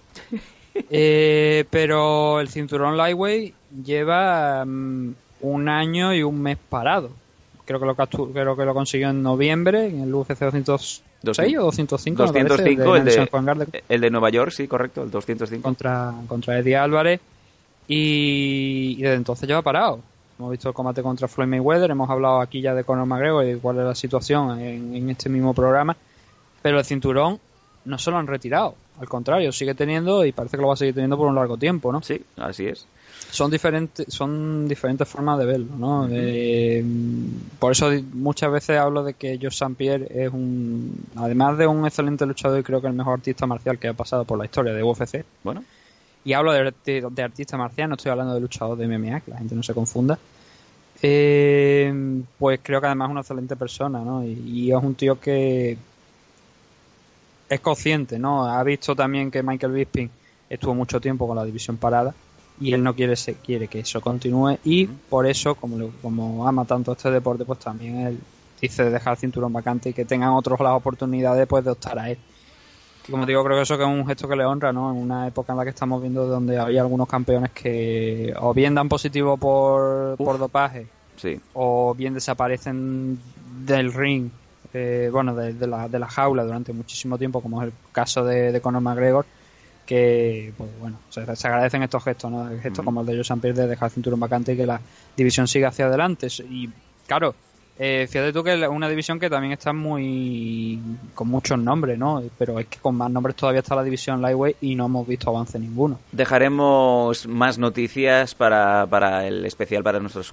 suscriptores de Patreon, pero desde luego estos son los tres nombres propios que hemos querido destacar hoy en el MM Adictos 191. Por un lado Conor McGregor, por otro lado Ronda Rousey y su marido Travis Brown y por último queríamos acabar bien dejando a al Nathan que nos gusta a todos, ¿no? Al Nathan que, que habla y destaca las virtudes, hablando bien de George St. Pierre, el cual se ha retirado por esa leve dolencia que, bueno, eh, no sabemos cuánto tiempo lo tenga retirado. retirado. Bueno, ha tenido que dar un paso al lado, como, como dicen los políticos catalanes, ¿no? Un paso al costat dejar el cinturón vacante, no lo mismo que retirarse. Artur Mas dejó el cinturón. fue lo que, lo que, lo que realmente vimos. Eh, bueno, tampoco podríamos decir que se retiró, pero sí que fue, podemos, ahora ya cuatro años después podemos haberlo considerado un retiro, ¿no? Em, pero... Mira, eh, bueno, te estaba abriendo la, la, equivalencia con la política catalana. Artur Mas dio un paso al lado para que eh, Puigdemont pues cogiera el cinturón y luego se retiró, ¿no? Se retiró ah, a Bélgica. No, no, no te, no te confundas que la historia de Artur Mas no va por ahí. Artur Mas, venga. Eh, Artur Mas me gusta llamarlo Artur Menos. Venga, no, no nos vayamos, venga, tío. Eh, estas han sido las noticias en MM Adictos. Hemos alargado bastante, hasta prácticamente la primera hora. Nos dejamos noticias como ese título que se va a disputar de los pesos pesados en Boston entre, entre Mio Chic y Enganou. Lo dejaremos para el especial entre semana para nuestros suscriptores de MM Adictos. Amén de alguna que otra noticia que irá surgiendo durante la propia semana. Y nos vamos a hacer una muy breve pausa para volver con el análisis del Fight Night en donde Ortega y Swanson se dieron en la madre. Ahora volvemos, nos vayáis.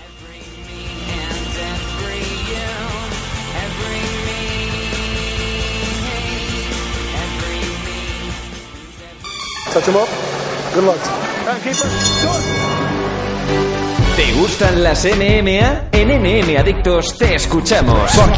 Queremos muchas preguntas, preguntarnos chorradas también, da igual. Escríbenos en mmadictos.gmail.com o bien en nuestras redes sociales, arroba mmadictos.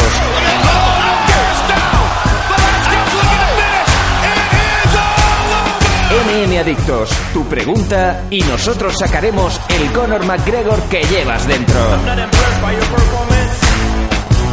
Te esperamos.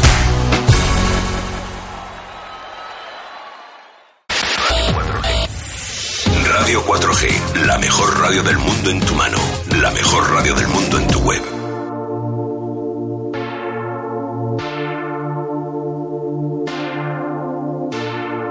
Hola, soy Paulina Firefox Granados. Saludos a MM Adictos.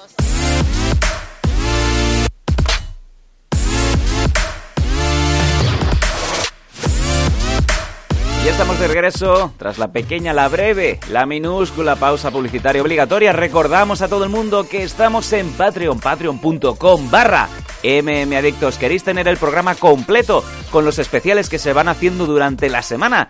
Con las, ah, con las, ah, las, ah, las las previas, los análisis completos, todas las noticias que se van generando, incluso monográficos que están por venir durante la semana, incluso creo que esta semana va, a caer un especial sobre el primer Pride que se celebró allá por 1997. Nos vamos a teletransportar a ese año mágico en donde empezó lo que, bueno, pues eh, mucha gente dice que fue la mejor empresa de la historia de las artes marciales. Y bueno, pues por eh, un módico precio podéis ser parte del Patreon de MM Adictos. También uno de nuestros sponsors, nuestro sponsor oficial Dragons, con la Dragons Magazine, también en formato romántico, en formato papel, cada mes en vuestro kiosco.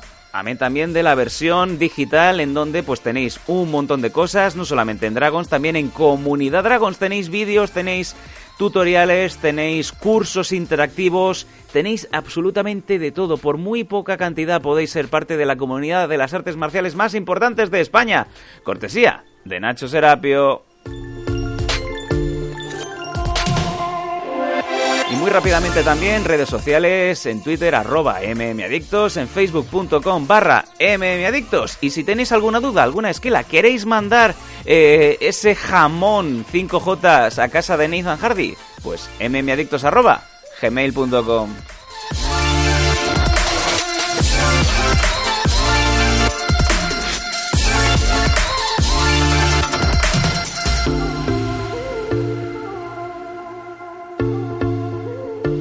Venga, Nizan, tenemos ya el Fight Night en ciernes, el Fight Night que se celebró este pasado fin de semana en el Save Mar Center de Fresno, California, donde eh, robaron a Carlos Gasco y bueno, pues... Ya, ya, lo, ya lo dije en, el programa sí. de semana, ya expliqué ¿no? lo que era Carlos Gasco. Oh, solamente nuestros, suscriptores nuestros suscriptores de Patreon ya saben la historia, pero sí, eh, cualquier parte, cualquier pueblo, cualquier ciudad de California es donde robaron a Carlos Gasco. Era el UFC Fight Night 123 y en donde pues teníamos un main event pues muy interesante. Brian Ortega mm. contra Cub Swanson. Y vamos a ir directamente al main car, vamos a ir concretamente al turrón y empezamos en la división Bantamweight, en los gallos, en donde Benito López ganó a Albert Morales por decisión unánime, 30-27, 29-28 y 29-28. Sí, eh, después hablaremos de la decisión porque mm, me resultó un poco extraña. Nivel, eh, el tío, el, hombre negro este que mira para un lado, mira para otro, pero como diciendo dónde está la puerta, me quiero ir de aquí. Oh. Oh porque telita. Eh, por lo menos desde mi punto de vista, no sé qué opinarán los oyentes, pero desde mi punto de vista creo que la decisión es bastante bastante, pero muy errónea. Wow. Eh, el caso. Ay, ya tenemos la voz un poco chunga, ¿no?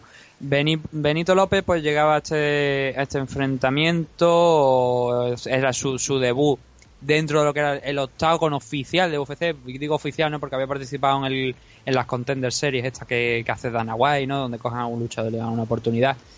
Y, Albert Morales pues ya, ya no era un, desconocido para el aficionado de UFC, ¿no? El caso aquí que el primer round creo que es donde vemos lo mejor de, este combate, donde Morales conecta una buena mano sobre Benito López que le hace temblar eh, concretamente más que temblar lo, manda al, suelo, se recupera Benito, entonces que lo que hace Albert Morales pues empuja hacia adelante, ¿no? Y como empuja, y cuando conforme va empujando porque ve que su rival está herido, se encuentra que eh, Benito, López da un salto y le impacta un, rodillazo volador, pero o sea, yendo hacia atrás, como digo, en la cara y aquí las, tornas cambian, ¿no? Eh, ahora es Benito López el que persigue a Albert Morales vuelve a conectar otro golpe que vuelve a mandar al suelo a, Albert Morales y volvemos a cambiarlo todo porque ahora es Albert Morales nuevamente el que ataca, ¿no? Con lo cual fue un primer round de, back and forth y uno de esos de los que le gusta al aficionado, sobre todo al casual, ¿no? El que no está acostumbrado a eventos de MMA porque hubo acción, muchísima acción. El segundo round sí que a Benito lo vemos un poquito superior a Albert Morales, pero yo creo que el tercer round, e incluso en el primero yo creo que Albert Morales de la forma en la que acaba el asalto que acaba fuerte, acaba recuperándose, acaba controlando el, enfrentamiento y ese primer round creo que sería merecedor de por lo menos darle ese, asalto. Y luego el tercero, eh, creo que hay, hay, una cosa, y aquí es donde, donde más evidencia el, porque mi opinión de que la decisión es errónea. Albert Morales estaba no solamente conectando más, sino que eh, entraba y salía del alcance de, de, Benito López como le daba la gana. O sea, mm, con mucha tranquilidad cuando Benito iba hacia adelante y lanzaba alguno de los golpes. Al ver ya estaba saliendo hacia, ya estaba saliendo hacia atrás, o sea, sin, con, con Benito López golpeando literalmente al aire. Y cuando él, eh, cuando él iba a golpear, entraba tan rápido dentro de la guardia que, o sea, dentro del alcance de, de sus golpes que no le daba a Benito tiempo a reaccionar y impactaba. O sea, desde el punto de vista técnico de, y de golpes impactados, no tengo ninguna duda que Albert Morales debería haber ganado ese tercer round, con lo cual tendríamos el tercero, el primero y el tercero a favor de Albert Morales. Eh, y yo lo peor es que creo que era un o sea, era una decisión clara a favor de, Albert Morales. No sé qué habrán pensado los jueces. Igual son dos knockdown frente a uno en el primer asalto. Porque no sé si ha leído la decisión, ha leído las puntuaciones. Sí, 30-27, 29-28 y 29-28. Decisión unánime, vamos. Claro, sí, pero claro, ese, esos dos 29-28 igual vienen motivados por esos dos knockdowns y a lo mejor a partir de ahí muchos de los jueces pues dijeron, bueno, ha conseguido dos knockdowns frente a uno, pues ya automáticamente desconectamos de lo que es el resto del primer round y se lo damos a Benito. Y entonces por eso ese 29-28 quizás pues entiendo que ha podido venir por parte de los knockdowns, pero como te digo, yo creo que no fueron mente solo esos, esos dos knockdowns, sino lo que fueron todo, todo ese primer round.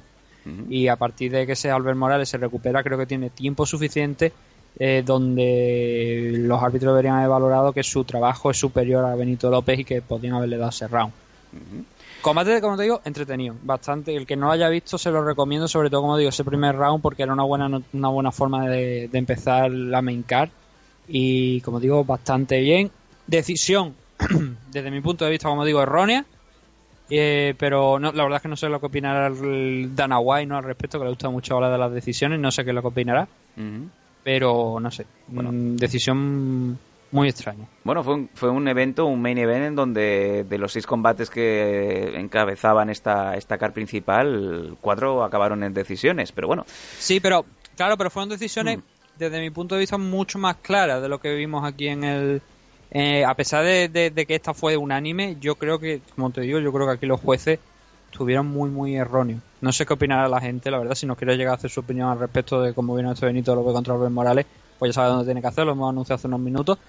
Pero ya te digo, yo no acabé contento con los jueces, para nada. Seguimos subiendo en esta main card y nos encontramos en la división middleweight en donde Eric Anders gana a Marcus Pérez por también decisión unánime, pero ojo, 30-26, 30-25 y 29-28.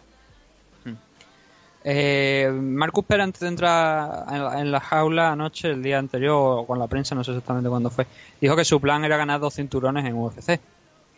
Que luego con actuaciones como ayer, para nada. Aún le falta, ¿no? Eh, me dio la impresión de que realmente, o no bien no sabía dónde estaba entrando, dónde se estaba metiendo, o con lo cual, con lo que me extraña porque tiene un 9-0 de récord, incluso lo comentábamos en la previa, una historia sobre Paulo Tiago, el, policía, ¿no? De, de Brasil, el famoso policía que peleaba en la división welterweight hace muchos años ya en UFC. Si no lo recordáis, pues igual es que soy más de reciente, ¿no? Y debería echar un poquito la vista, la De vista hecho- atrás porque Pablo Tiago era un luchador, en su buenos momentos era un luchador muy, muy interesante. De, De hecho, creo que llegó a haber un evento eh, que, en aquella época en donde UFC pues le daba siempre un tag, un nombre a los eventos. eh, entre bambalinas se hablaba como Tiago Manía, porque en un mismo evento estaba Tiago Alves, Tiago Silva y el propio Paulo Tiago. Maravilla. Si no te llamas Tiago, te apellidas Silva, ¿no? Ahí está. Así. No hay más. En Brasil, yo no sé cómo lo hacen, pero si no te llamas Tiago, te apellidas Silva. Eh, el caso, como digo, a ver, aquí ese era el plan de Marcus Pérez, pero ya te digo que el, Marcus Pérez que se presentó ayer era un luchador que a mí me dio la sensación de que no había ido a pelear guardia abajo. eh, ante, ante un rival como Eriander que golpeaba y golpeaba muy duro y que se plantó muy bien con muchísima estrategia muy disciplinado y no se puso nervioso en ningún momento ante eh, ese eso, o sea, eso, eso ese tipo de luchadores que guarda, que bajan la guardia, que vas a entrar y te lanzan un spinning back elbow y cosas así. No, o sea, ayer vimos una auténtica paliza de un luchador ante, ante uno que daba, como te digo, daba la impresión de que no había venido a pelear.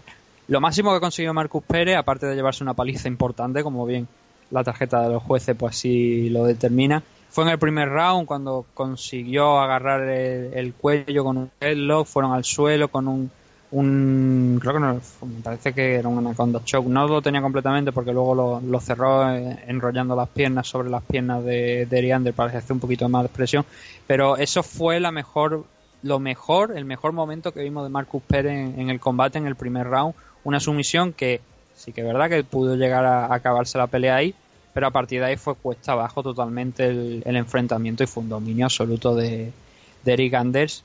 Y Marcus Pérez tiene muchísimo que hacer. Primeramente si quiere seguir en UFC y ya no digamos si quiere ganar realmente un título porque el de ayer como digo eh, mm, a mí me dio la impresión de que era un luchador que no estaba por la labor ni de subirse a la jaula para pelear con lo cual Madre mía. eh, no es, no fue una bonita actuación la verdad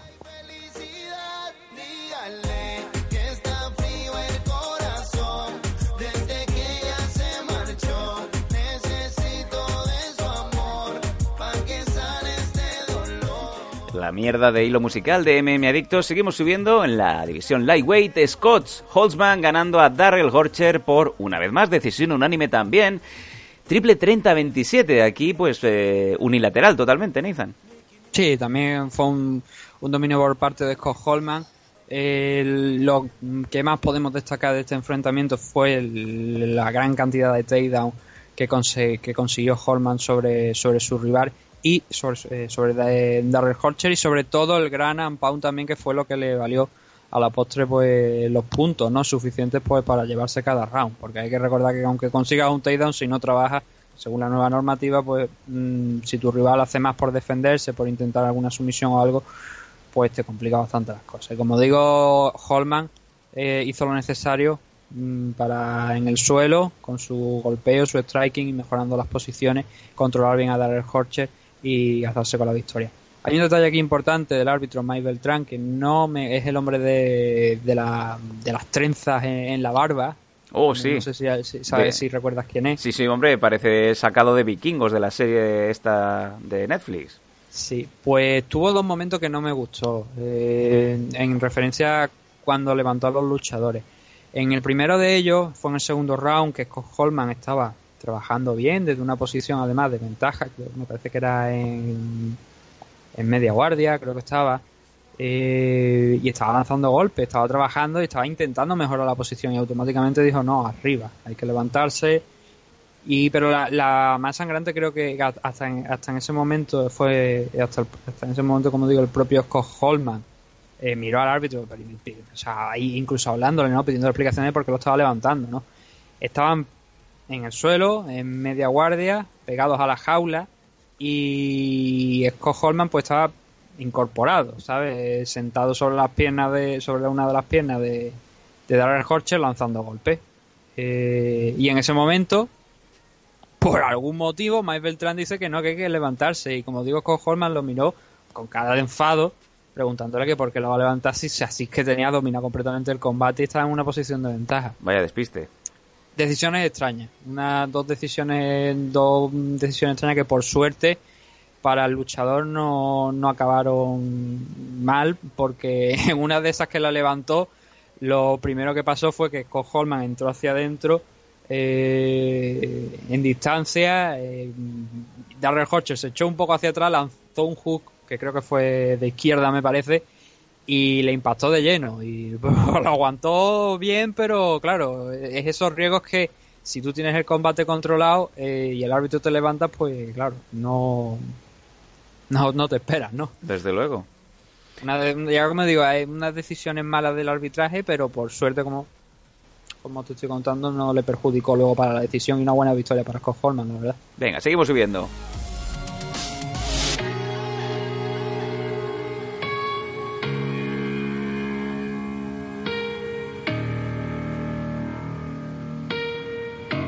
En la división Bantamweight, Marlon Moraes ganando al Jermaine Sterling por un rodillazo. Vaya cao, primer round. Un minutito, Nathan. Sí, ca- caos de, de los caos de la buena época de Rick Franklin, ¿no? De, de lo ha dejado muñeco. Sí, sí, es pero, verdad. Pero, to- pero, pero completamente. No sé si has tenido oportunidad de, Sí, sí. de ver las imágenes. He podido verlo. He podido verlo espectacular. Sí, eh, realmente es un rodillazo el que lo noquea, pero no era la intención de hacer un rodillazo, como bien luego comenta Moraes, pero se, se nota en directo, ¿no? Que no es la intención de, golpear con la rodilla en, el mentón de, de Alman Sterling. Eh, pero lo deja seco totalmente. Pero como te digo, nivel de me voy al suelo y una de las piernas, la pierna izquierda de, de Alman Sterling, se queda en el aire. Boom. No, o sea, no, no, no llega a tocar suelo de ha perdido completo. No, no, se queda rígida en el aire.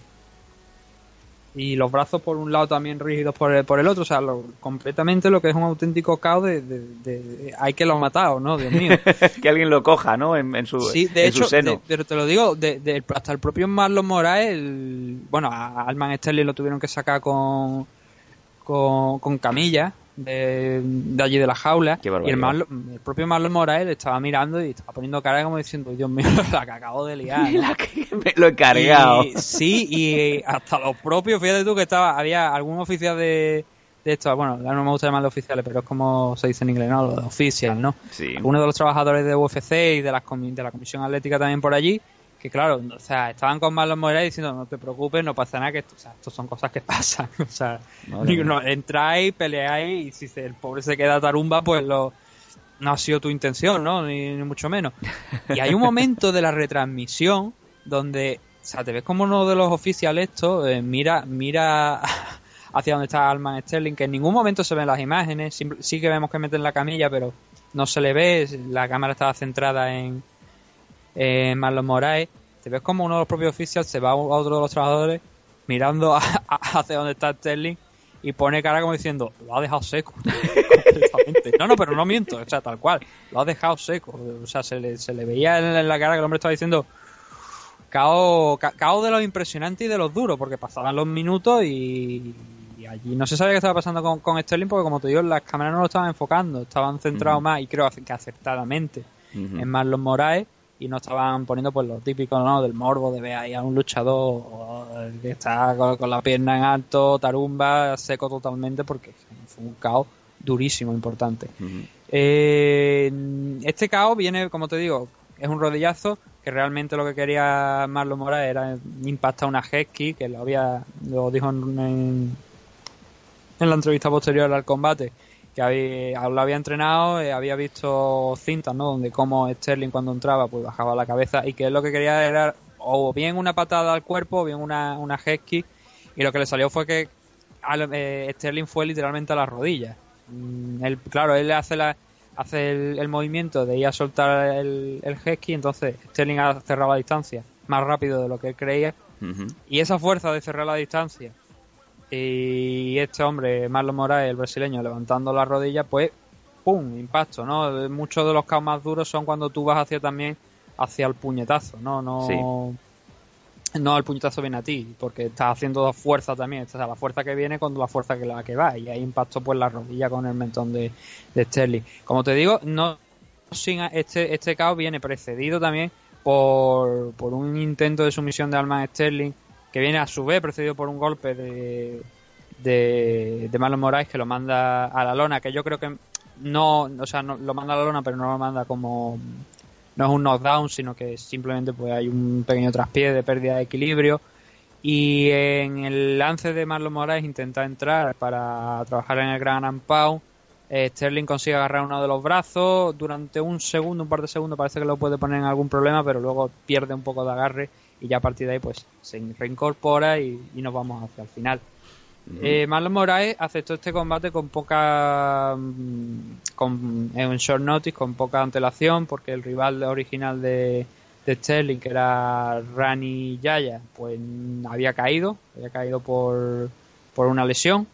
Y Marlon Moraes venía de enfrentarse contra Josh Johnson y derrotarlo por decisión, dividida, sí que hay que decirlo, pero ante uno de los contenders de, de la categoría y un doble contender al cinturón de Demetrius Johnson en la división Flyweight, lo cual es un nombre muy importante. Y ahora estamos hablando que tan solo un par de semanas después, tres semanas después, ha noqueado a otro de, de los luchadores de la división Bantamweight que estaba en una posición bastante alta, como era Sterling. Sí, sí, o Yo sea, creo que sí, John, Do- John Dodson y Sterling, vaya dos nombres que se ha cepillado Marlon Moraes, o sea, es eh, he's for real, ¿no? Sí, la progresión, por eso es lo que te estoy diciendo, que la progresión ahora mismo de, de Marlon Moraes es importante. Y Mm. visto de la manera en la que ha acabado este enfrentamiento y, y que se encuentra fresco, eh, tranquilamente, podríamos empezar a llamar a la puerta de Cody Garbrandt y, y pasar un enfrentamiento con él. Porque TJ Dillashaw ahora ya lo comentamos en algunos de los programas de estas últimas semanas, no se sabe exactamente qué es lo que va a pasar con él, no se sabe si vamos a tener a Demetrius Johnson, si, de, si vamos a tener otro rival por medio. Había un nombre importante que era Dominic Cruz, que iba a enfrentar a Jimmy Rivera a final de año. Dominic Cruz se partió el, bra- se partió el brazo, con lo cual se salió de ese combate. Nos han metido a John Lineker. Creo que si gana Jimmy Rivera, sí que lo podíamos meter a lo mejor en un, en un title shot. Pero, eh, obviamente, John Lineker creo que tendría que hacer algo más. Pero creo que estamos ahora en una situación donde Marlon Moraes contra mm, Cody Garbrandt es el combate que tiene más sentido ahora mismo en la división Bantamweight. Y a partir de ahí, el ganador tener una oportunidad por el, por el título o bien enfrentarse a Jimmy Rivera si sale vencedor de ese combate contra John Lineker. Buenísima pinta, ambos de los eh, nombres propuestos por Nathan. Marlon Moraes, síganlo de cerca, que ya está a punto de rascar cinturón.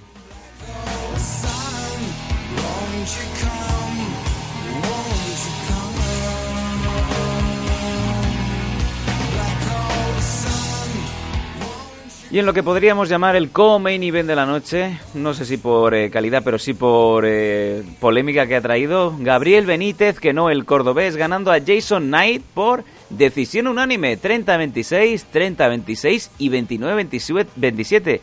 Eh, ¿Qué ha pasado aquí, Nathan?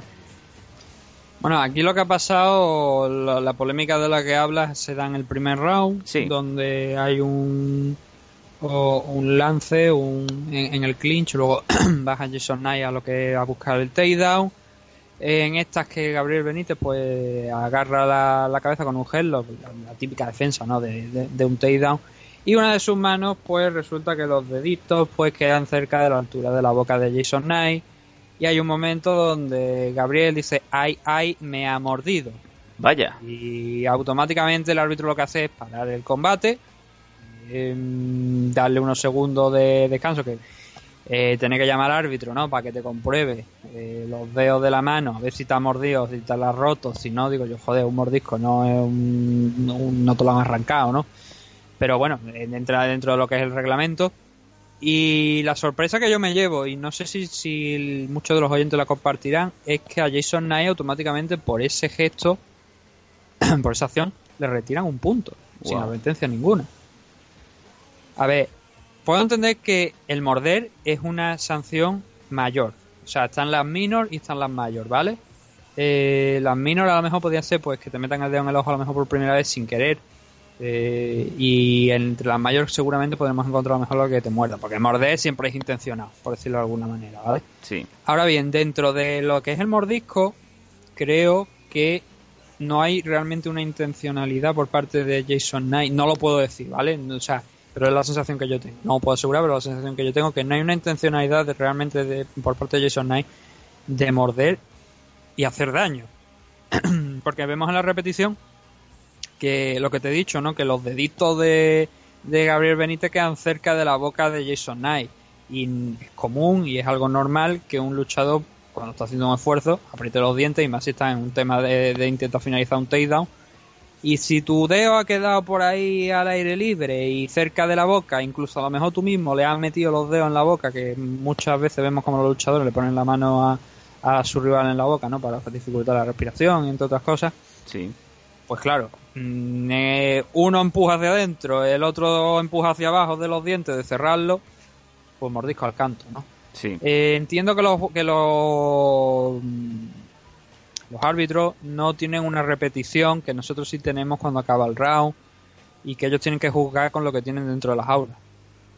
Pero si no lo has visto claro y no lo has vi- y solamente tienes a un luchador que te está diciendo "Ay, que me ha mordido, creo que no deberías poder retirarle un punto, o sea, creo que no deberías poder, no, puedes hacerlo, pero digo que creo que no deberías retirarle un punto al luchador y bien darle una advertencia porque no lo tienes claro, no es que le haya cogido la mano y le haya mordido, a ver, dame cabrón, ah, y le haya metido un mordisco, no, en, o el ahí. o algo. Sí, sí, sí. Es un mordisco que ha sido que yo interpreto que ha sido accidental y que no, no ha querido realmente hacer daño. Por eso me doy, como te digo, me sorprendió mucho que le retiraran un punto. A pesar de esto, y poniendo por delante que a lo mejor que te retiren un punto en el primer round, al poco de empezar ya te altera todo el game plan porque ya vas perdiendo. Eh, ya ese asalto ya lo tienes perdido, a no ser que hagas una cosa sobrehumana, ¿no? Y consigas un 18, por decirlo de alguna manera, que se hubiese sido un 19. No, perdón, un 9-8 en todo caso. Eh, pero eso no pasó. Mm, Gabriel Benítez llevó la voz cantante de todo el combate en el tema del striking. Jason Knight lo intentaba, cambiaba, cambiaba de stand, no se le veía cómodo, pasaba de southpaw a, a ortodoxo, pero no realmente ninguna de las dos. Creo que más con la diestra por delante era la, no, perdón, con la, con la derecha atrás cargada era como más efectivo estaba siendo, estaba siendo con el jab y con alguna de las manos que sacaba desde muy muy atrás con la derecha pero estaba totalmente fuera de, de tono no Gabriel Benítez de hecho golpeaba eh, cuando y cuando lanzaba alguno de los combos y lo, lo tenía contra la jaula lo que hacía era hacer un reset, es decir, resetear, volver al centro de la jaula, incluso invitar a, a propio Jason Knight a salir de ahí con la mano diciéndole no, no, aquí en el centro, no, porque sabía que lo, te- lo estaba dominando completamente. Una gran victoria para el mexicano y lo que pasa que de- deslucida un poco, no realmente deslucida, pero sí que por ese pequeño lance que, que tuvimos en el primer round, que luego en el segundo round tuvimos, creo que fue en el segundo o en el tercero, tuvimos un accidente que, me- que pone más en, que llama más la atención todavía, ¿no? Lo que vimos en el primer round cuando retiraron el punto, que fue precisamente como hemos dicho, ¿no? Una de las sanciones es meter uno de los dedos en el ojo y ahora mismo se persigue todavía un poco más, ¿no? Desde este año el tema de medir el reach o por lo menos cuando vas andando hacia atrás y tu rival va hacia adelante le extende la mano. Eso ahora se sanciona y se persigue mucho más. Y sin embargo, lo vimos como Jason Knight, casi con alguna más intencionalidad diría yo que el mordisco, le metió los dedos en el ojo a, a Gabriel Benítez y sin embargo ahí no hubo no, no hubo retirada de ningún punto. Lo que hubo fue una advertencia, como se suele hacer normal, y continuó el combate. Esto no hubiera pasado, Nathan, eh, si hubieran puesto el bar. No, no hubiera pasado si, y, y tampoco hubiera pasado si hubiera estado Cecil People dentro de la jaula, porque Cecil People directamente hubiera noqueado a uno de los dos, ¿no? Si hubiera Para- mordido, pues ahora te muerdo yo. ¿no? Para de- de- de- de difuminar las dudas, ¿no? Eh, Sí. A duda, duda aquí. O sea, hablando de árbitros, aquí hemos hablado de Mike Bertrand, hemos hablado ahora de Cecil People, porque es un árbitro legendario de los que merece la pena ver, por lo menos por las risas, ¿no? Sí. Y teníamos dos árbitros aquí haciendo el debut en la jaula de, de UFC. Teníamos a Frank Trick. Madre mía, Frank Trigg, el otrora luchador de MMA, el cual pues es recordado por por haber sido paseado, ¿no? De un lado a otro de la jaula y por haber sido ahogado por Matt Hughes con, con bastante vehemencia, ¿no? Sí, la verdad es que el pobre eh, Matthew lo, lo cargaba como un saco de patatas y, y lo ponía a dormir, ¿no? El pobre de Fran Tree. Pero si os preguntabais que dónde estaba Fran Tree, no, no había muerto. Estaba, estaba haciendo su cursillo ¿no? de arbitraje y lo vimos aquí al hombre, lo vimos bastante bien, la verdad. Y el otro árbitro del que queríamos hablar es aquí el señor 420, ¿no? Josh El Rosenthal. regreso de Josh with Rosenthal. Este hombre que tuvo problemas con, con, la, hero- ay, con la heroína, tuvo problemas con la marihuana. Por, por eso, por eso lo llamaba with. Sí, sí, sí. Tal cual, este hombre ha pasado pues cierto tiempo, creo, en prisión.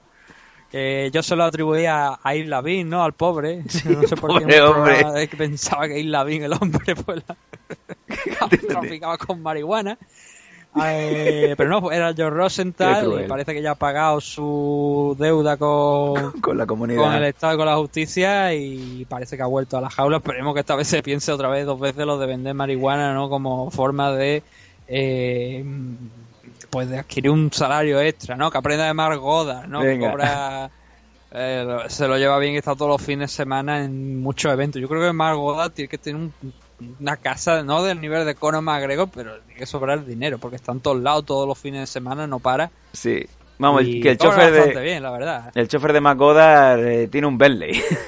venga, nos vamos Eso al... Tiene chofe, apaga, vámonos. Nos vamos al Meneve, venga.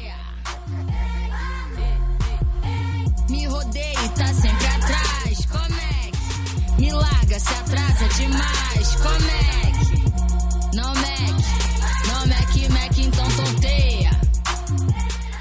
Brian Ortega eh, ganando a Cub Swanson en la división pluma en featherweights por un guillotine choke en el segundo asalto y ese fade to grey que hemos vuelto a ver, ¿no? Una semana después. Nathan, cuéntanos. Am, el combate inicia, a ver, yo creo que lo, lo previsible aquí era pues casos son utilizando striking, ¿no? Con reservas también de, de Brian Ortega, pero realmente el combate era bastante igualado. En las apuestas sí también lo teníamos, aunque era un pelín favorito Cass Swanson. En el primer round yo creo que lo que vemos sobre todo hasta la parte final de, del- de este primer asalto, donde ahí ya cambia un poquito las cosas, es a Cass Swanson pues haciendo lo que se esperaba, ¿no? El- su striking, mezclando los golpes, controlando las distancias y, trabajando bien, como digo, en el, en el striking. Y Brian Ortega, que lo notábamos que quizás estaba en este primer asalto, pues midiendo mano, a ver por dónde sabía. El, el round de calentamiento, ¿no? Que suelen tener muchos muchos luchadores pa- para ver, estudiando un poco también a Cass Swanson, a ver por dónde podía entrar.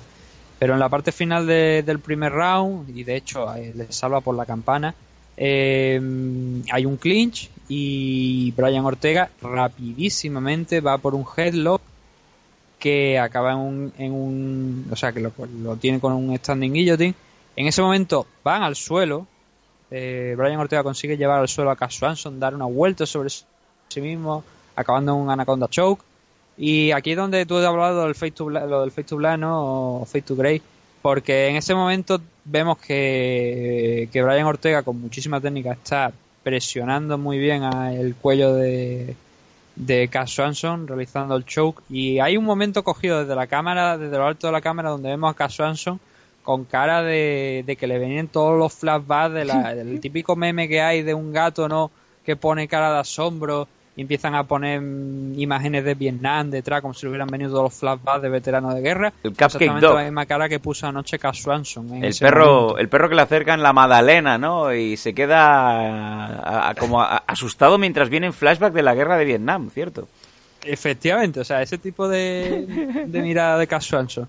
Y por suerte, yo te digo, porque se lo veía muy negro. Si el round no, no hubiera llegado a su final en ese momento, seguramente Brian Ortega hubiera puesto una fin- eh, hubiera puesto fin al combate en, en ese lance. Por suerte, como te digo, no, por, suerte para, para Cass Swanson, ese round no acabó ahí. O sea, acabó ahí, pasaron al segundo.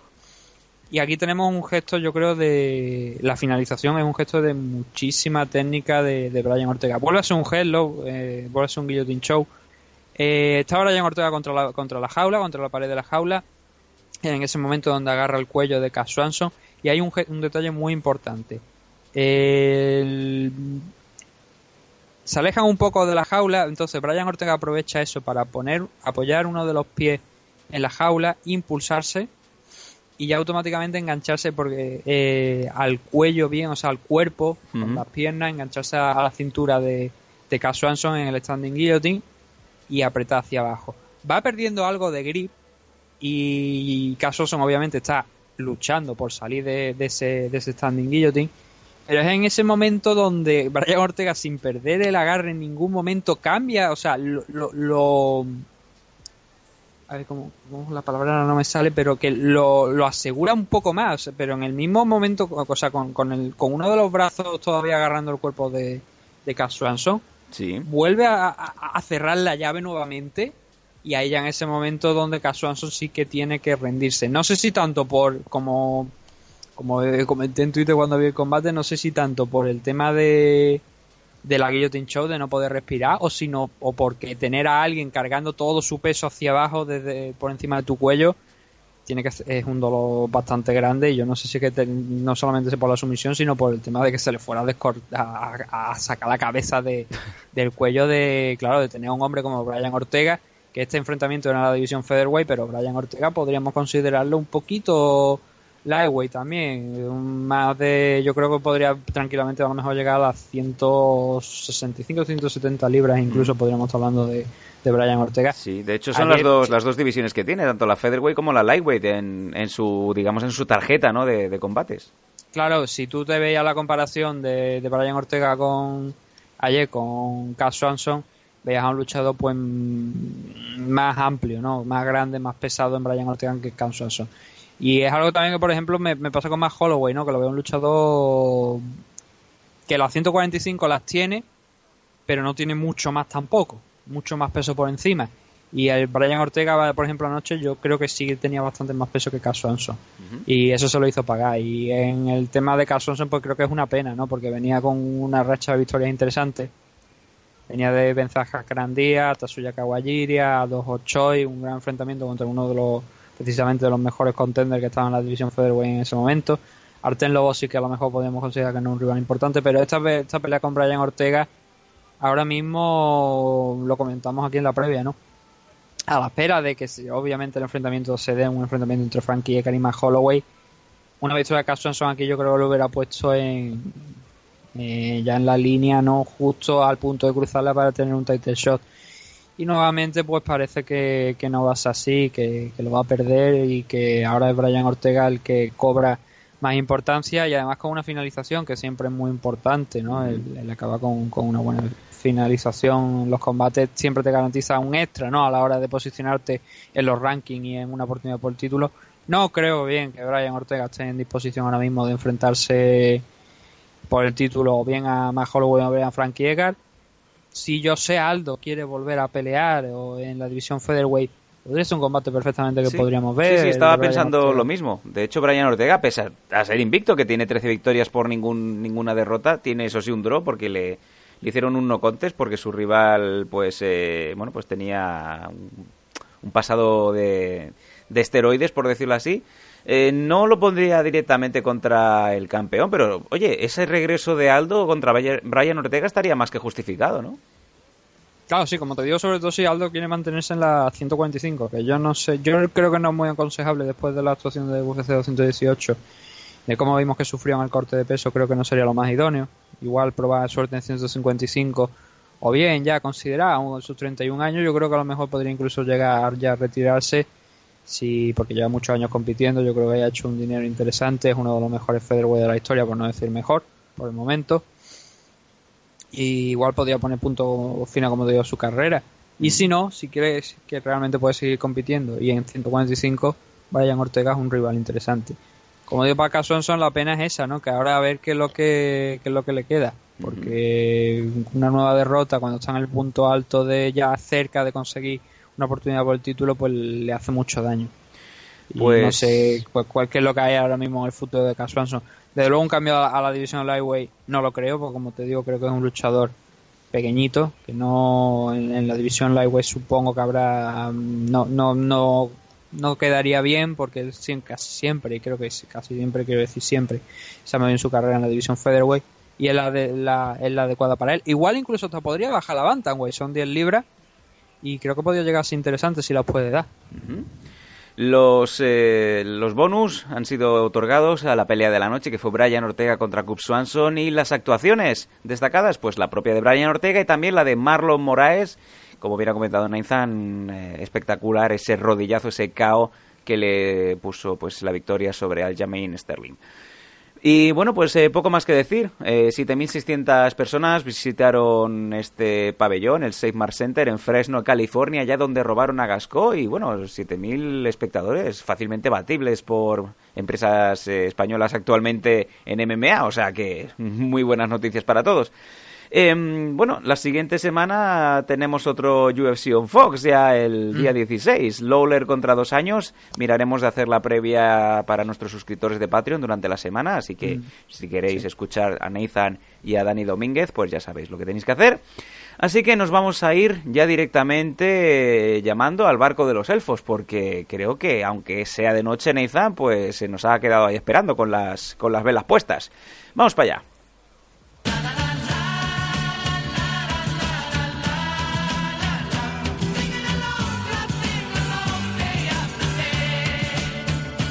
Let's go back, back, back to when Let's go back, back, back, que nos hemos quedado ya sin tiempo. Bueno, no sé si ha quedado alguna noticia, lo digo lo de siempre. Si nos queda algo, tenemos la semana para nuestros Patreons. Nathan, eh, no sé Sí. si hay alguna otra cosa que quieras comentar en el, ultim- en el último minutito. No, hombre, eh, simplemente tú lo has dicho, ¿no? Lo que quede, lo que no hablem- lo que no hemos hablado hoy lo trataremos esta semana. Por ejemplo, la victoria de, de Mackenzie en su debut en Invicta. Sí. Creo que es un- una noticia de alcance que podríamos llegar a comentar. Eh, por supuesto, vamos a ver qué es lo que hacemos con lo de Pride. Tenemos que organizarnos bien y tratarlo. Y algunas noticias más interesantes que habrá por ahí. Ahora creo que esta semana me parece hay una empresa coreana que es TFC, que ahora creo que está también retransmitiendo a través de YouTube los eventos por completo, por lo menos este fin de semana se ha retransmitido. Lo que no sé si está si dejan el, el- el evento subido, eh, porque muchas de las cosas que muchas de las empresas que a lo mejor de la, de la gente que emite en directo en YouTube es que luego no dejan el contenido colgado. Voy a mirarlo porque es una empresa interesante, ¿sabes? Teníamos una alternativa más, eh, sobre todo en Corea, que los luchadores pues también le ponen muchas ganas y le echan intensidad, pues viene bien tener una empresa más disponible para, para ver, así que interesante, ¿no? Y vamos a ver qué es lo que, lo que pasa. Hay, cos- hay noticias en Asia que son interesantes, pero que igual no son tan llamativas, ¿no? Por ejemplo, una idol, realmente una idol. Una Eh, idol. Una idol del el grupo se llama, creo que es Kamen, ¿cómo era? Una muchacha Sí, asiática. tío, o sea, es un grupo, es un, o sea, simplemente ha hecho, ha pasado de, de estar encima del escenario a meterse en MMA, en, Ah. en The Jewel. Muy bonito. Y coño, pues, pues ganó, triunfó, ¿eh? Y, y es un, el evento es curioso de ver porque te veías a las compañeras del grupo con motosierras porque ¿Cómo? van, o sea, sí, sí, tal cual, son motosierras, con- van, uno de los, por lo visto, uno de los de los concerts de- del grupo van con máscara y con motosierra, pues dentro del rino con la motosierra y todo esto y ella ganando, ¿no? El Hombre, combate, eso se llama amedrentar al rival. Pero bueno, Lo que no sé si las motosierras salieron antes o después, la verdad. bueno, eh, las motosierras las carga el diablo.